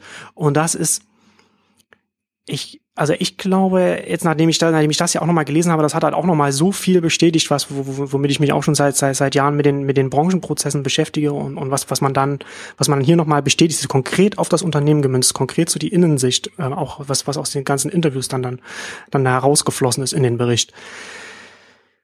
Das ist, glaube ich, also es hat mich nochmal darin bestätigt, in der Ansicht, dass viele Presseverlage, viele Presseunternehmen, die, die, die nächsten 10, 15 Jahre einfach, einfach nicht überleben werden. Weil auch nochmal in dem Bericht auch nochmal angesprochen wird, die haben jetzt, jetzt, die haben es jetzt so langsam mit, mit viel Aufwand und, und, und viel ähm, Kraft geschafft, digital zu werden. Aber digital heißt dann erstmal irgendwie so, so erstmal, erstmal die Webseite in den Griff zu bekommen und jetzt kommt, jetzt kommt Mobile. So, ne? Und dann wird das nochmal, und, und die Geschwindigkeit die, der Veränderung wird nochmal größer und das wird nochmal alles anders. Und da sehe ich halt gerade auch für den, für den, für den, für, für die deutsche Presse da auch große Probleme auf, auf sie zukommen, weil sie schon so schon, also das wenige, was sie, was sie an, was sie an Werbung online einnehmen, ne, das ist ja so schon wenig, das wird dann mobil noch mal weniger, weil sie jetzt sich auf Bannerwerbung eingestellt haben mit den niedrigsten TKPs, die man, die man kriegen kann. So, ne? Also das ist auch so alles, alles vollkommen ja, grotesk, dass man da nicht mehr ja, auch experimentiert. Aber das, ähm, das, es führt dieser, dieser Wechsel zum, zum Mobile wird auch nochmal dazu führen, dass die digitalen Einkünfte wahrscheinlich nochmal sinken werden. Sie werden auf jeden Fall nicht steigen. Also die man über, die man über Werbung einnehmen kann. Und das wiederum wird dazu führen, dass die Unternehmen gerade hier in Deutschland, in der auch immer so diese, diese, diese Medienwandelsdebatte auch sehr emotional geführt wird, dass die Unternehmen, zumindest die, die, die nicht kommen sehen, was da, was da passiert, es nicht schaffen werden, rechtzeitig von, von, von dem Print wegzukommen, weil sie einfach so am, am, an den Printeinnahmen einfach so festhängen, sich einfach so daran festklammern in ihren Prozessen, dass sie, dass sie da einfach keinen Wandel schaffen. Und ich, äh, ich bin auch wie du, also auch gespannt. Ich meine, das, das, das Vakuum in Deutschland wird halt online auch immer größer, was Nachrichten angeht und, und wird natürlich auch größer werden, wenn dann auch vielleicht mal, wenn halt die ganzen Unternehmen halt immer weiter auch ihre, ihre Redaktion immer weiter zurückfahren müssen. Mhm. Bin mal gespannt, mhm. wie groß es werden muss, bis da hier äh, irgendwas passiert. Ich, ich, ich habe ja die Befürchtung, ich meine, wir haben jetzt ja hier die, die Huffington Post, äh, diese Zusammenarbeit. Das ist ja jetzt nicht so das, was man wo man jetzt sagt, ja, das ist, das ist jetzt die Zukunft, das ist jetzt gut. Aber ich könnte mir halt äh, durchaus vorstellen, dass äh, mal irgendwann ein, ein, ein Buzzfeed oder, oder, oder, oder ein Upworthy oder, oder, oder vielleicht auch ein Guardian oder so was mal eine deutschsprachige Ausgabe macht und dass das dann halt nochmal qualitativ nochmal was ganz, nochmal ganz anders aussieht. Ich, ich würde, ich, mir fällt in dem Zusammenhang ein, ich würde gerne mal die, die Zahlen vom Wall Street Journal Deutschland sehen, weil das ja auch nur, nur online stattfindet und keine Printausgabe mhm. hat. Hm. Aber da gibt's glaube ich, auch bis jetzt noch keine Zahlen. Aber ja, also ich, ich glaube, ich glaube, BuzzFeed ist, glaube ich, auch aktiv am Suchen irgendwie für Deutschland. Genau. Ähm, also genau. die werden, glaube ich, auf jeden Fall kommen. Ähm, ja, aber ich, also ich finde halt, dass ähm, das interessant ist, dass äh, die New York Times tatsächlich, was ihre, was Print angeht und die Konsequenzen davon an einem ähnlichen Punkt sind wie die deutschen Nachrichtenmagazine, nämlich dass Print noch ganz gut läuft. Und sie genau. machen, glaube ich, fast drei Viertel ihres Umsatzes nach wie vor mit Print. Und das ist natürlich eine schwierige Situation, weil du eigentlich weißt, dass du irgendwie äh, Digital First oder wie auch immer man das bezeichnen will, werden musst, damit du in Zukunft überleben kannst aber gleichzeitig drei Viertel deiner Einnahmen immer noch aus dem Print kommen. Und das ist natürlich irgendwie eine extrem schwierige Aufgabe. Ich habe so einen äh, ganz interessanten Artikel von Mark Potts, so ein Experte für digitalen Journalismus in den USA, ist irgendwie zu dem New York Times Report gelesen. Und der meinte dann auch so, wahrscheinlich muss halt irgendwie so die Nuklearoption her. Ne? So, wir müssen, äh, also damit das in irgendeiner Form funktioniert, müsste man Print töten quasi, ne, bei der New York Times. Ähm, was ich immer ganz, ganz schwierig finde, weil ich ein unheimlicher Print-Fan bin. Ja, und ich fand irgendwie dieses, äh, diese ähm, Gigaom hat geschrieben über äh, eine kanadische Medienkette, die halt jetzt so ein Konzept entworfen haben, wo sie vereinfacht sagen, so ein Medienverhalten, wo du morgens irgendwie deine Zeitung liest mit irgendwie den spannendsten Artikeln und so weiter, so die Analysen von gestern, tagsüber dann guckst du per Mobile, was gibt's Neues, was sind irgendwie Breaking News und abends hockst du dich mit deinem iPad irgendwie aufs Sofa und analysierst, analysierst nochmal den Tag und schaust nochmal ein paar Videos und so weiter. Ich mag ja diese viel Medienvielfalt und ich mag vor allem auch Print, deswegen äh, tue ich mir ganz schwer damit zu sagen, so man muss irgendwie hier so die, äh, die, die Nuklearoption ziehen und Print einfach töten, weil man sonst nicht irgendwie vorankommt. Ähm, aber ich habe auch echt keine andere, äh, keine andere Antwort irgendwie, um zu sagen, wie können wir, wie kommen wir dahin? Wie kriegen wir diese Gewohnheiten raus? Ähm, weil normalerweise würde ich sagen, es braucht halt einfach einen Generationswechsel, aber dafür ist halt die Zeit nicht, ne? Jein, das, das wird, das würde halt vielleicht was, was bei der Kultur ändern, aber letzten Endes könnte, würde ja so ein Generationenwechsel jetzt bei der New York Times schon mittlerweile könnte ja stattfinden, aber da sieht man ja auch in dem Bericht sowas, was du auch vorhin schon angesprochen hast, dass die, dass, dass dann vielleicht gute Leute reinkommen, Developer, die auch irgendwelche Initiativen versuchen anzuschieben und die dann frustriert gehen, weil sie gegen die etablierten Strukturen nicht ankommen. Und es kommen dann eben die äh, weiter in den Strukturen, die sich, die sich den etablierten Strukturen anpassen.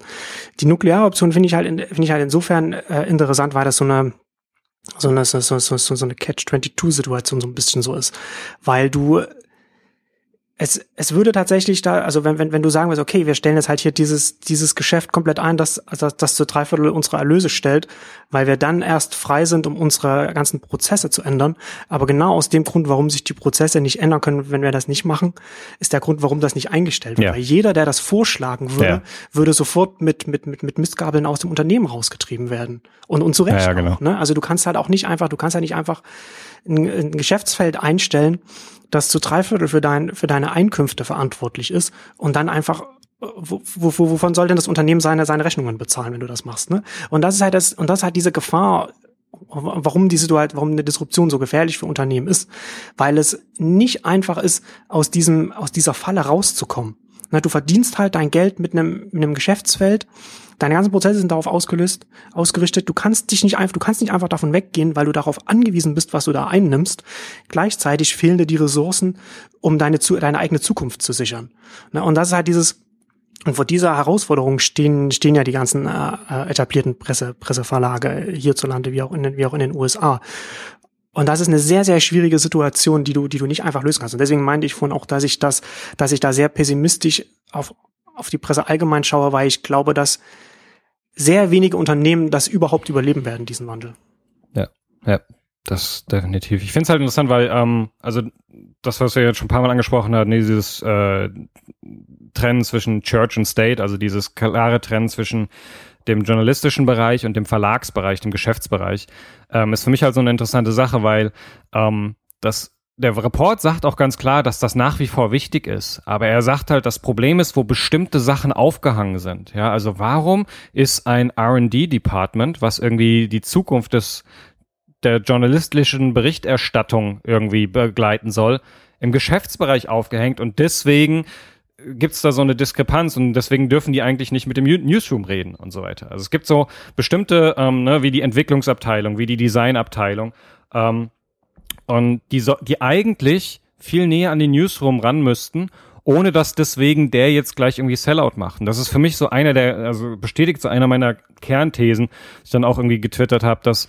ähm, der Journalismus wird sich nicht selbst retten können. Also du, nur mit Journalisten rettest du den Journalismus nicht, sondern du brauchst die Tech und Insight und Design äh, Komponente, sonst funktioniert das nicht. Ist für mich halt auch ist für mich auch quasi so der der wichtigste Kritikpunkt hier zum Beispiel an Krautreporter. Ja, so ich finde es super, dass sie irgendwie das, dass sie das starten und dass sie das machen wollen. Aber ich hätte mir irgendwie aus meiner Perspektive gewünscht, dass neben diesen 25 Journalistengesichtern auch, du sagst es, hier sind die Journalisten und hier ist unser Tech- und Design-Team ja, die das Ganze bauen werden. Und die nicht nur, wir haben mal ein paar Leute beauftragt, die mal das, die das mal uns so ein Ding hinstellen, sondern wir haben verstanden, dass Journalismus in Zukunft ganz stark darauf basiert, dass wir den Journalismus zu den Lesern bekommen. Und deswegen ist es so wichtig, dass wir äh, technologisch und Design äh, und vom Design her auf, gut aufgestellt sind und das konstant sich weiterentwickelt. Das ist das, was für mich komplett aus diesem New York Times Report rauskommt. So, wir müssen die beiden äh, Punkte zusammenbekommen wenn wir in irgendeiner Form erfolgreich sein wollen. Das ist der erste, der Punkt, der ganze Report steigt damit ein, dass sie sagen, wir haben fantastischen Journalismus. Das Problem ist, dass die Leute ihn nicht finden. Ja, wir haben, ich glaube, was haben sie? Vier Millionen Artikel oder sowas in ihrer Datenbank. Und es gibt keine vernünftigen strukturierten Daten. So, sie können auf ihr eigenes Archiv nicht richtig zugreifen. Ja, sie können unglaubliche Sachen haben sie da drin, aber die Leute kommen nicht dran. So, wenn, sie bringen dieses Beispiel, so die Leute, äh, die Touristen kommen in, in, in, nach New York, wollen sich, in, äh, wollen sich äh, ein Musical ansehen. Und wenn das Musical irgendwie halt irgendwie schon seit fünf Jahren läuft, dann ist es praktisch unmöglich, den Review von der New York Times für dieses Musical zu finden, weil er einfach irgendwo hinten im Archiv verschwunden ist und nicht irgendwie aufbereitet wird. So, und das sind alles Fragen, so wie kriegen wir unseren Qualitätsjournalismus an die Leute? Und das lässt sich nur über Design und Technologie lösen. Und deswegen ähm, und das ist für mich der Kern so. Und das, das, das, was ich mir bei, bei zum Beispiel bei Krautreporter wirklich wünschen würde, dass man noch, dass man noch viel besser versteht. Und da kommt dann für mich so ein bisschen ne, diese leider auch da immer noch stark durchklingende Arroganz des, wir sind die Journalisten und hier sind unsere 5000 Preise, die wir alle gewonnen haben. Und ähm, und wir werden jetzt irgendwie, wir wollen nicht mehr warten irgendwie auf die Verlage und wir werden jetzt den Journalismus retten. So, ja, das ist irgendwie, das sind schöne Ziele, aber mit wem zusammen denn? So, wer baut euch denn das Ding? So, wie sorgt ihr dafür, dass die Leute da drauf, da drauf kommen? Ähm, und ja, deswegen, also wir haben halt so grundsätzlich, wir haben, ähm, wir haben halt immer diesen Standardpunkt irgendwie äh, als Third Wave, wo wir sagen, so in Zukunft wird jedes Unternehmen auch ein Tech-Unternehmen sein. So, ob du das willst oder nicht. Ähm, aber praktisch jedes Unternehmen mit ganz wenigen Ausnahmen braucht in irgendeiner Form Tech-Verständnis und nicht um ihr Kernprodukt zu produzieren, sondern um uns an die Leute zu bringen, um die Leute dafür bezahlen zu lassen, um sie zu informieren, um mit dem Kunden irgendwie äh, in eine Kundenbeziehung einzugehen brauchen wir mehr und mehr ein Tech-Verständnis und das gilt für den Journalismus ganz genauso wie für praktisch jede andere Branche auch.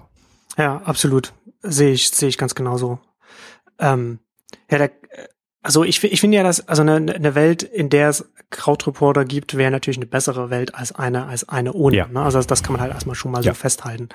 Aber ich sehe das, ich sehe das auch so wie du. Das ist ja letztendlich so Krautreporter und dann haben wir, dann nehmen wir jetzt diese, dann nehmen wir jetzt äh, Journalisten und, und wir setzen jetzt so diese Gruppe von Journalisten hin und, und, und denken halt überhaupt nicht über alles andere drumherum nach.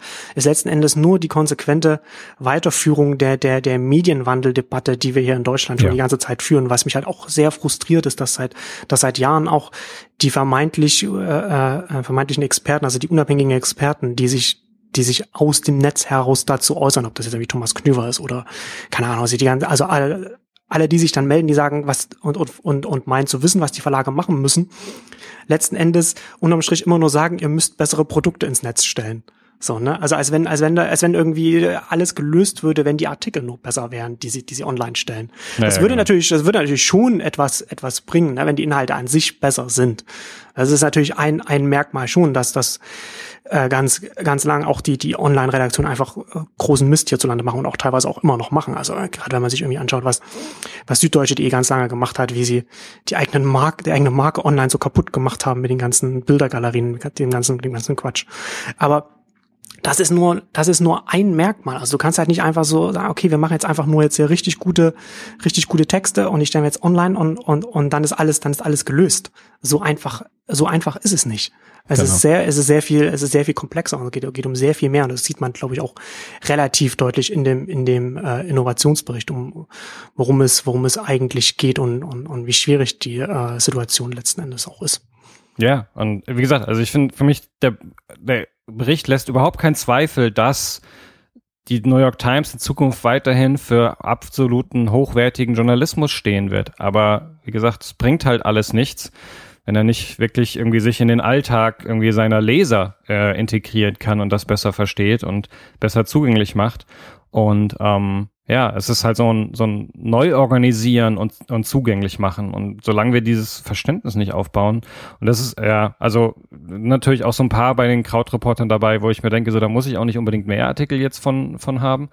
Aber dadurch, aber dafür auch auf jeden Fall Leute, wo ich mich drauf freue, irgendwie mehr davon zu lesen und irgendwie auch diese, diese längeren Artikel zu lesen und, äh, und äh, Hintergrundanalysen und so weiter. Ich finde das erstmal total super. Ich finde, also ich finde es auch schön zu sehen, wie, dass sie reagieren, dass sie irgendwie Inhalte anpassen, dass sie Fragen beantworten, ähm, und auch merkt so, okay, ihr habt äh, seid auf jeden Fall Online-Journalisten und wisst, dass man irgendwie schnell reagieren muss. Und gleichzeitig sind aber so viele Sachen, wo ich denke so, dieses Ding, dass man quasi nur einmal 60 Euro bezahlen kann und damit quasi jeden ausschließt, der irgendwie gerade nicht so viel Geld irgendwie in irgendwas rein investieren möchte und all, all diese Sachen, so wie, wie halt nun mal äh, vernünftige Crowdfunding-Kampagnen laufen sollen. Es ist ja nur nicht so, als hätten wir in Deutschland keine Erfahrung, wie man eine vernünftige Crowdfunding-Kampagne äh, aufbaut.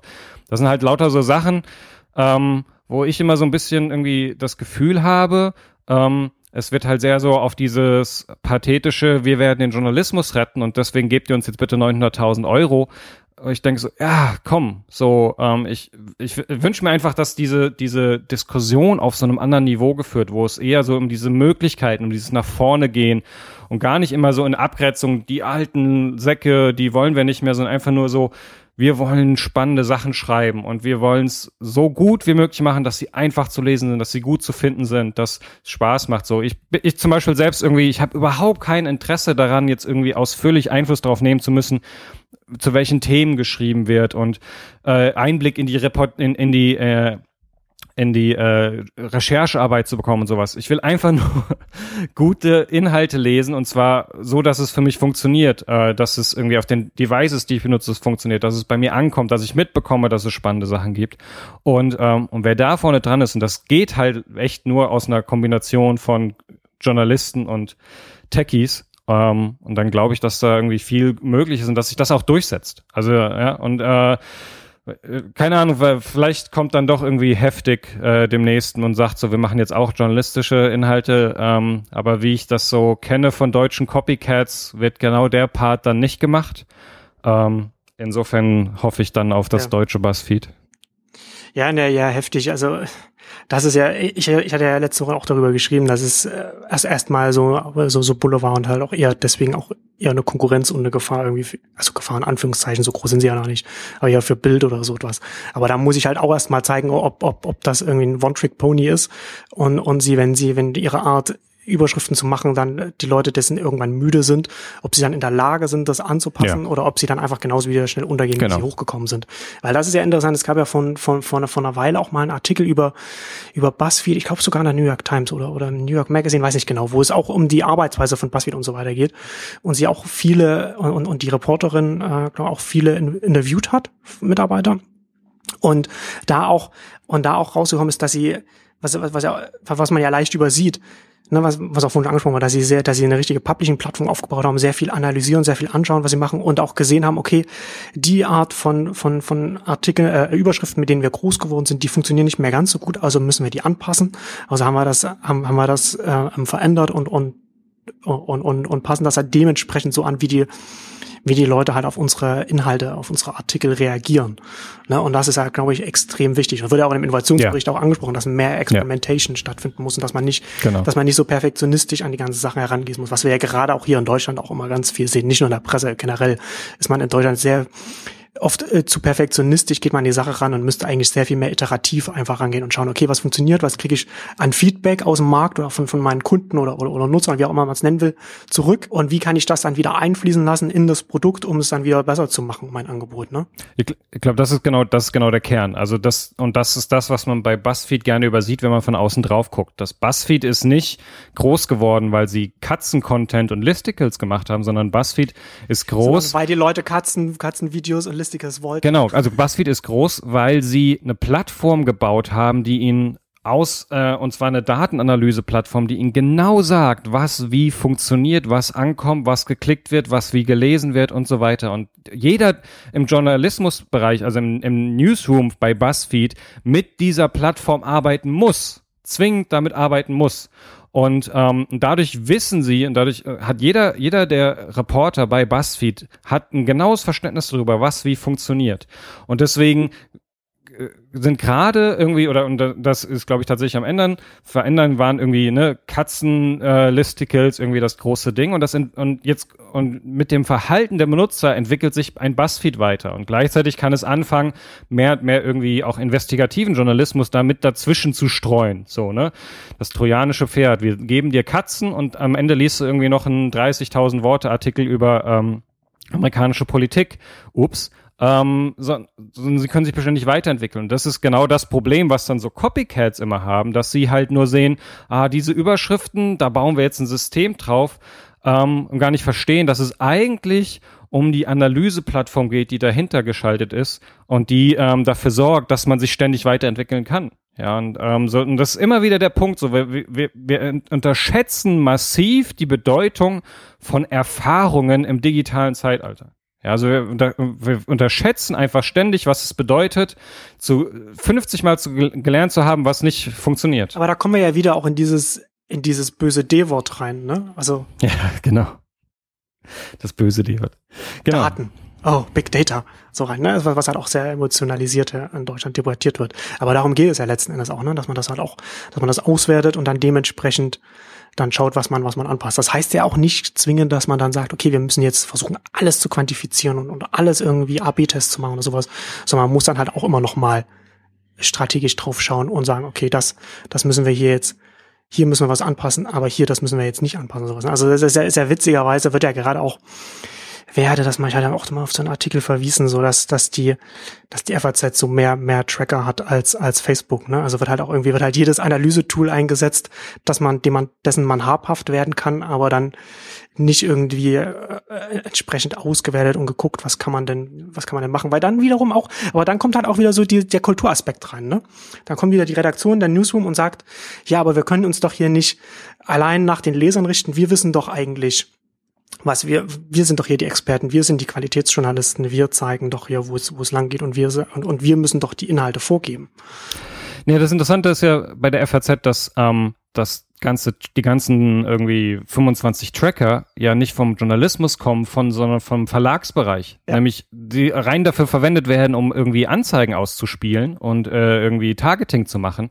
Und nicht, um zu verstehen, was lesen die Leute, wie lesen die Leute, wie viel äh, und wie lang lesen sie und womit beschäftigen sich und wie bewegen sie sich über die Seite, sondern es geht rein darum, wo, welche Anzeigen spielen wir aus. Und das ist genau wieder dieses Ding, ne? So, der, der Journalismusbereich hat beschäftigt sich quasi gar nicht mit Daten und nur der Verlag beschäftigt sich mit Daten. So und da findet auch kein Austausch statt oder sowas.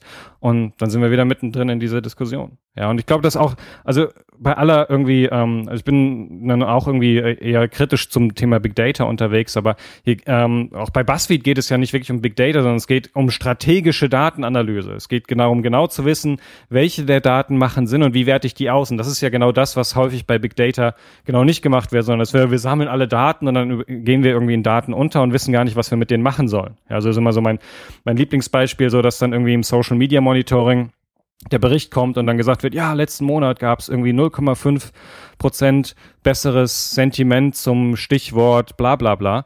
Äh, und keiner weiß, was er damit machen soll. So, und das, das ja, was genau. BuzzFeed ja genau gelöst hat, ist zu sagen, das sind, hier sind die Zahlen, die für uns exakt angeben, ob es funktioniert oder nicht und was wir, aus denen wir am meisten lernen können. Und auf die konzentrieren wir uns. Und dafür haben wir eine Plattform gebaut. Und dann, und die, genau. die sie dann spannenderweise auch wieder ähm, weil sie halt keinerlei Problem mit irgendwie dem Trennen von, äh, von Journalismus und äh, Verlag haben, wiederum auch ihren äh, Geschäftskunden für ihr Native Advertising zur Verfügung stellen und sagen, so, äh, ihr bekommt nicht unsere Reporter, was ihr bekommt, sind unsere, ist unsere Datenanalyse-Plattform, dann könnt ihr schön selbst gucken, was funktioniert und was nicht und wie ihr irgendwie den optimal, äh, optimalen gesponserten Listicle-Artikel baut. Und äh, so funktioniert das. Und dann, da, das ist ihr Geschäftsmodell. Und damit sind sie sehr erfolgreich. Genau, es geht ja nicht um die Masse der Daten, sondern um, um die Qualität, um das, was man dann damit genau. machen kann. Erinnert mich daran, dass ich, äh, als ich im, im Rahmen meiner meines BWL-Studiums habe ich ein Praktikum an der Oberfinanzdirektion Chemnitz gemacht und habe da für die sächsischen Finanzämter gab es ein Kennzahlensystem und da wurde einfach hm. irgendwie alles erfasst, unfassbar viel. Also und, und dann wurde wurden den, äh, keine Ahnung, wie nennt, wie, wie, wie nannte man der? Also also äh, Vorsitzende, äh, keine Ahnung, also also den den führenden, äh, ich, keine Ahnung, Geschäftsführer nennt man es ja nicht beim Finanzamt. Auf jeden Fall, die, die halt ganz oben stehen, den hat man dann diese, diesen Wust an, an Zahlen gegeben und die konnten halt nichts damit anfangen. Ne? Du kannst halt nicht irgendwie, du hast halt, ja, klar. du, was sagt mit dieser Zahl, was soll ich damit machen? Und da habe ich dann halt dann im Rahmen meines Praktikums dann so, so, so ein Frühwarnsystem arbeitet, wo du halt irgendwie einfach so die, die, die wichtigsten Kennzahlen einfach so rausnimmst und das einfach nochmal, mhm. so dass du einfach mal so sortierst und dann einfach nochmal sagen kannst, okay, hier das, das die Zahl ist wichtig oder das musst du dir anschauen. So dass hier, hier gibt's eine prozentuale Entwicklung, die kann sich dann mal auswirken. Da musst du dir mal anschauen, sowas Bearbeitung von, von, von Steuerbescheiden angeht und sowas. So, ne? Und und das, das, das erinnert mich, hat mich halt jetzt ja gerade so daran erinnert, dass das, dass das eben auch die, die Herausforderung natürlich dann auch so ist für die Unternehmen. Ne? Das heißt, ich meine, du kannst ja die Daten sammeln, aber du musst halt wissen, welche Art von Daten sammelst du, wie, wie ordnest du die ein, was und was kannst, also wie, ja, oder, oder anders vielleicht ausgedrückt, du musst erst mal lernen, mit dem ganzen Feedback umzugehen, dass du, dass du jetzt bekommen ja. kannst und das dann halt umzusetzen ja. in, in, in, in Geschäftsaktivität. Und das, und das sehen wir halt gerade in den USA, so diese ganzen, die ganzen neuen Startups, die halt so hochkommen. Also Huffington Post macht das ja auch. Ich meine, der BuzzFeed-Gründer kommt ja von, von der Huffington Post hat das da ja mit auf, aufgebaut. Und diese ganzen, die, die, die, das läuft ja bei denen, die, die sind ja so steil auch aufgestiegen und haben diese Reichweite so schnell erreicht und kommen und sind so schnell innerhalb von wenigen Jahren auch auf, auf eine Ebene wie den New York Times gekommen, was die Reichweite angeht, eben weil sie es geschafft haben, da eine eigene Publishing-Plattform aufzubauen, bei der sie in der Lage sind, das, das, das Feedback von den Lesern so auszuwerten und so in eigene Aktivitäten umzusetzen, dass, dass sie dann das einfach immer wieder sich, sich selbst nochmal äh, in der Reichweite einfach mal steigern können, so ein gutes Produkt halt dann letzten Endes hinbekommen. Und das ist auch nochmal interessant gewesen, ne, bei dem Innovationsbericht, dass dann auch nochmal ganz deutlich auch darauf eingegangen wird, wie sich das journalistische Produkt auch verändert und was man auch zum Teil ja. auch als etabliertes Presse, an das etablierte Presseverlag auch an, an Schätzen, an, an ungehobenen Schätzen eigentlich auch in dem ganzen Backkatalog liegen hat. Ne? Also zum Beispiel das Beispiel mit 12 Years a Slave, als der Film den Oscar gewonnen hat, dann nochmal der Verweis auf den, auf den äh, Text von, keine Ahnung, 1891 oder irgendwann so, also so ne, über über 100 Jahre alt, so dieser und der, was dann auch nochmal an, ordentlich an, an Leserschaft nochmal gebracht hat, wenn man das einfach nur nur nur twittert, wo man das halt eigentlich zusätzlich nochmal in einer zusammengefassten oder komprimierten Form auch nochmal äh, auf die eigene Seite hätte nochmal setzen können. Ich glaube, sie haben da irgendwie darauf verwiesen, dass Gorka das dann nochmal gebracht hat und sowas. Ne? Aber das ist halt, muss man halt irgendwie, das muss man, man muss halt lernen, dass das eigene Produkt sich ändert, ne? Und das halt auch die ganze, die ganze Art und Weise, wie man darauf zugeht. Ich hatte halt im Rahmen von Heftig, gab es auch diesen einen Tumblr, der so diese ganzen äh, äh, heftig hat, äh, Überschriften so auf anderen, auf anderen Seiten auch so vom Stern und sowas nochmal so aufsammelt und so, so verweist. Und da hatte ich halt auch geschrieben, so ähm, Distribution formt das Produkt. Und das ist es das, und, und darum geht's ja jetzt letzten aus, ne? Die ja. Distribution von, von, von geschriebenen äh, Journalistinnen bei, also von Journalistinnen Beiträgen im Printbereich die hat halt, das ist, ist im Bündel gewesen. Du hast eben am Kiosk, bist du halt hingegangen, hast, hast die Titelseite gesehen, die war halt eben wichtig. Du hast angeguckt, wenn du das kaufen willst. Deswegen hast du diese, diese großen Bildüberschriften über dem Fold auf der Titelseite, weil es das ist, was du am Kiosk siehst und das soll dich anspringen und du willst das, du willst das lesen. Und online hast du eben, hast du Social, da hast du die Suche und da, und da sind halt eben die Überschriften äh, für eine ganz andere, haben eine ganz andere Aufgabe als, als im Printbereich und dementsprechend musst du das halt auch alles anpassen und dementsprechend kannst du halt auch mit deinem ganzen Backkatalog ganz anders arbeiten. Wenn die da zum Beispiel auch schreiben, so was man mit den ganzen mit, mit den Rezepten machen kann, wenn man die erst einmal richtig aufbereitet hat. Muss in dem Zusammenhang genau. auch an chefkoch.de denken, dass er von Gruner Jahr gekauft wurde 2009 oder so. Und was hat Gruner Jahr gemacht? Die haben halt keine chefkoch.de iPad-App rausgebracht, sondern haben irgendwann mal ein digitales Magazin rausgebracht, ne, wo mhm. du halt die ganze, die ganzen Vorteile der Community und der Plattform wieder negiert hast und wieder eine Redaktion reingebracht hast, die wieder auswählt und monatlich wieder was bringt und du kaufst oder, oder, oder auch, keine Ahnung, wie oft das erscheint. Ich glaube, gibt's auch als Print mittlerweile oder so. Aber das, ne, also du, du kannst halt nicht, du, du musst halt, du musst halt, dass die, die Merkmale des Produkts ändern sich, ne, und darauf muss ich halt eigentlich, das muss, darauf muss ich einlassen. Aber das, das fällt halt natürlich so, so einem Unternehmen ganz schwer, dass er ganz andere Prozesse hat, eine ganz andere Vorstellung hat von, ja. von dem eigenen Markt und dem eigenen Produkt.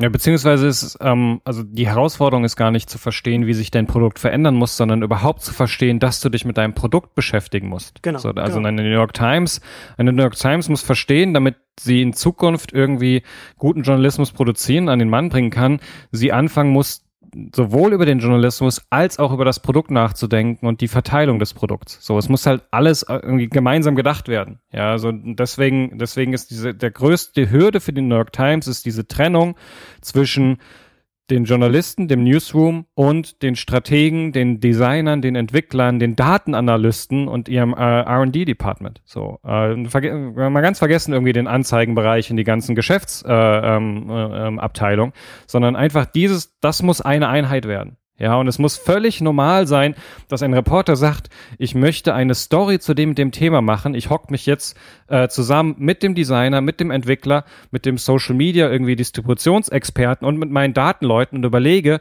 wie wir einen kompletten Schlachtplan machen, dieses Thema spannend aufzubreiten und es verteilt über äh, einen bestimmten Zeitraum nach vorne zu bringen um es dann Wochen später vielleicht nochmal anders verpackt oder in Kombination mit anderen Inhalten nochmal wieder zu spielen. So wie können wir diesen Inhalt, den ich, dieses Thema, was ich da irgendwie erzählen möchte, so ähm, gewinnbringend machen. Das machen sie dann einmal irgendwie mit Snowfall und irgendwie gelten dann so als die großen Vorreiter. Und ähm, der, der, der Report ist knallhart und sagt so, unser Problem ist, dass wir immer nach diesen einmaligen Snowfall-Dingern gucken. So, und wir machen aber nichts, was dafür sorgt, dass wir jede Woche drei Snowfalls machen können. Ähm, um einfach so eine neue Art der Geschichtenerzählung zu finden. Wobei ich halt auch es, also der Bericht erwähnt halt zu Recht auch, gut, dass du es nochmal sagst, hatte ich schon wieder vergessen. Er sagt halt auch zu Recht, auch Snowfall ist sustaining innovation, ne? ist also nicht disruptive innovation ja. im Sinne von, du machst halt von die du das, was du kennst, und du machst halt da noch, noch mehr. Ich würde, das ist ja sogar noch weniger, weniger werden. Ich würde sogar noch weitergehen und würde sagen, so Snowfall oder was auch die, die, die Zeit mit dem, mit, mit, mit dem Tour de France äh, Artikel damals oder dem Beitrag damals gemacht hat.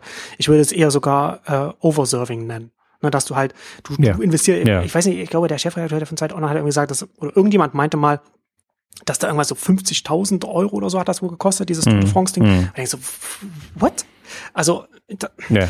gut, wenn er, ja, wenn, genau. wenn, wenn, ich meine, die Zeit steht halt relativ gut da, wenn er das halt, das, das kann man schon mal machen, aber da, zum einen ist es Overserving so, du, du, du, du gibst den Leuten halt eigentlich viel mehr als, als, als, was, als was sie eigentlich wollen oder, oder vielleicht oder vielleicht auch brauchen. Ne? Also du hast halt, du machst halt die Inhalte, kannst du, du, du breitest die besser auf, aber es ist halt, es ist ein sehr teures Produkt es ist nicht ein Produkt, wo du, was du regelmäßig machen kannst, was, was, was auch, auch ein Produkt, das, das mehr Leser irgendwie bringt oder was, was, was eine Reichweite bringt. Mm, mm. Und ich, also ich sehe, ich sehe das halt, ich sehe ja so Snowfall und auch dieses, dieses Tote France Ding eher so als, als Teil des, als Teil des Problems, dieses, ja. Dieses, dieses, dieses, was, was man halt auch ja. ganz klassisch in, im, im, wie gesagt, das ist halt, ist halt so fantastisch, so, so, so ein Lehrbuchbeispiel für, wie, wie sich, wie sich Unternehmen in, in einer Disruptionssituation verhalten, weil sie eben genau auch das, weil etablierte Unternehmen, die herausgefordert werden, von neuen Unternehmen genau das machen. Sie versuchen nach oben zu fliehen. Na, sie versuchen einfach ja. noch äh, Produkte zu machen, die, die, die halt irgendwie qualitativ noch besser sind, die noch mehr,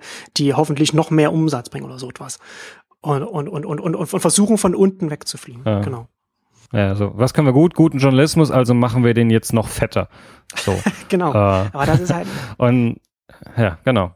Ich, ich, es ist, also jetzt, wo du es sagst, das ist tatsächlich irgendwie auffällig, wie wenig Snowfall in diesem Report behandelt wird. So, es ist so, ja, es wird erwähnt, so, ja, ja, wir werden da immer drauf angesprochen, aber darum geht's nicht. Genau, so, genau das, was du sagst. So, das ist das, was der Report kommuniziert. So, ja, jetzt vergiss mal Snowfall, so, hier geht's um ganz andere Geschichten. Ja, so kommt mir auch eher so vor, als wenn das noch ein Punkt ist, an dem die Autoren sich noch ein bisschen zurückgehalten haben, weil man das hätte eigentlich, ja. wie gesagt, was ich das ja, sage, viel mehr werdend negativ ja. äh, analysieren können. Ne? Und aber es ist, ist äh, auf jeden Fall ein interessanter Bericht, weil er an ganz vielen Stellen so ähm, sagt, was man eigentlich, wie man das Produkt weiterentwickeln könnte, was man machen könnte und so weiter. Ne? Also äh, was, was, was halt viel interessanter ist als, als Snowfall, also was die Eventseite angeht und was man auch mit, was ich vorhin schon sagte, was, was man mit den Rezepten machen kann, so dieses, das Aufbereitung von mhm. den Inhalten, die man sowieso schon hat. Ähm, und was du auch schon gesagt hast. Und auch so, so diese ganzen verschiedenen Sachen, ähm, was so personalisierte Newsfeeds angeht, so dass man da einfach auch mehr sich anschaut, was man da machen kann. Also auf jeden Fall ähm, ein spannender, ein spannender Bericht, äh, kann man sich auf jeden Fall, äh, sollte man sich mal anschauen, kann man auf jeden Fall mal ja. durchlesen. Gerade wenn man, wenn man vielleicht Journalist ist oder wenn man grundsätzlich Interesse an, an, an der Zukunft der Presse hat, ist es, ist es sehr aufschlussreich. Witzigerweise glaube ich ja, dass, dass diese ganze Debatte und, und die Veröffentlichung des Berichts überhaupt keinen Einfluss auf die Branche haben wird. Weil das eben genau aus den Gründen, die mhm. wir jetzt angesprochen haben. Ne? Also das ist halt, ja. Äh, das, das ändert ja nichts daran, dass, dass, dass, dass die Unternehmen trotzdem in ihrer Situation gefangen sind und diese Prozesse so aufgesetzt sind und die eigenen Interessen der, der, der Arbeitnehmer, in dem Fall sage ich jetzt mal, einfach ganz oft entgegen der, der, der mittelfristigen, langfristigen Zukunft des Unternehmens ausgerichtet sind. Ähm, aber nichtsdestotrotz auch, auch zum einen, nicht nur wenn man am Journalismus oder an der Presse äh, interessiert ist, auch grundsätzlich, wie du, wie, wie du vorhin schon gesagt hast, wenn man sich dafür interessiert, so was, was bedeutet das für ein Unternehmen, auch wenn man vielleicht in einem ganz anderen Bereich arbeitet, aber man wird trotzdem herausgefordert von der Digitalisierung ist, kann es sehr aufschlussreich sein, sich den Bericht einfach mal durchzulesen, so als einfach so als, als, als, eine, als eine Fallstudie verstehen und, ja. und, und dann mal ja. schauen, kann man, kann man irgendwie so Analogien zum eigenen Geschäft daraus ziehen oder genau. was, was, was, was passiert da analog, was kann man da vielleicht auch aus den aus den Empfehlungen lernen, weil die Empfehlung ist ja auch ganz interessant, dass die, sie, sie nennen ja, sie sprechen ja ganz viele Sachen an, aber sie bleiben ja schon für, für so ein, für so einen Blick auf so ein Unternehmen eher auf einer eher in so einer Vogelperspektive. Also sie sagen nicht, mhm. wenn wir das, wenn wir das machen, dann müssen wir so und so viel, haben wir so Kosten und dann können wir das und dann müssen wir so und so viele Leute einsetzen und sowas, sondern sie sagen halt eher, wir können, äh, was du schon sagst, so ein Strategieteam machen, wir können äh, Events können wir mehr in die Richtung machen, wir können das machen und sie geben mehr so einen Überblick an Optionen, die man, die man machen kann. Und das ist und deswegen ist es, glaube ich, auch ganz lesenswert, wenn man, wenn man gar nicht, nicht, genau. nicht in der Presse arbeitet, sondern im anderen Bereich. Also vielleicht abschließend ähm, ist ganz lustig, weil wir mit Third Wave auf einem massiv kleineren Niveau teilweise so ähm, also, also ähnliche Probleme oder ein ähnliches Problem haben, nämlich dass wir auch irgendwie, wir haben jetzt irgendwie in dreieinhalb Jahren äh, irgendwie über 300 Artikel auf unserem Blog veröffentlicht, die einfach irgendwie so da durchlaufen und da sind halt so zwei Hauptkategorien, irgendwie unsere Week Notes, unsere Weekly Reads irgendwie drin und dazwischen immer wieder so übergreifende Artikel, die aber unglaublich schwer zu finden sind und so. Das heißt, irgendwie so auf so einem massiv kleineren Niveau haben wir so ein ähnliches äh, Problem wie die New York Times und war schön zu sehen, dass sie quasi genau die gleichen Lösungsansätze machen, nämlich irgendwie sie müssen irgendwie die, die Inhalte besser ähm, verschlagworten, damit man sie besser zugänglich macht und sie wollen so oder sie schlagen vor solche ähm, so bestimmte ähm, so Zugangsseiten oder so Zusammenstellungen, so Collections zu machen ne, und zu sagen, okay, hier ist alles zu dem Thema so und so. Und lustigerweise sind wir tatsächlich auf genau einen ganz ähnlichen Lösungsansatz gekommen, um für uns bestimmte Themen irgendwie aus unserem Blog irgendwie zugänglicher zu machen.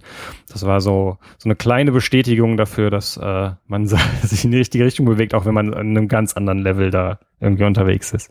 Auf der strategischen Ebene wie die New York Times unterwegs. ja, auf jeden Fall. Gut, Johannes, äh, danke fürs Gespräch. Ähm, ja, und danke fürs War Zuhören. War mir eine Freude. Und dann würde ich sagen, bis zum nächsten Mal. Tschüss. Ciao.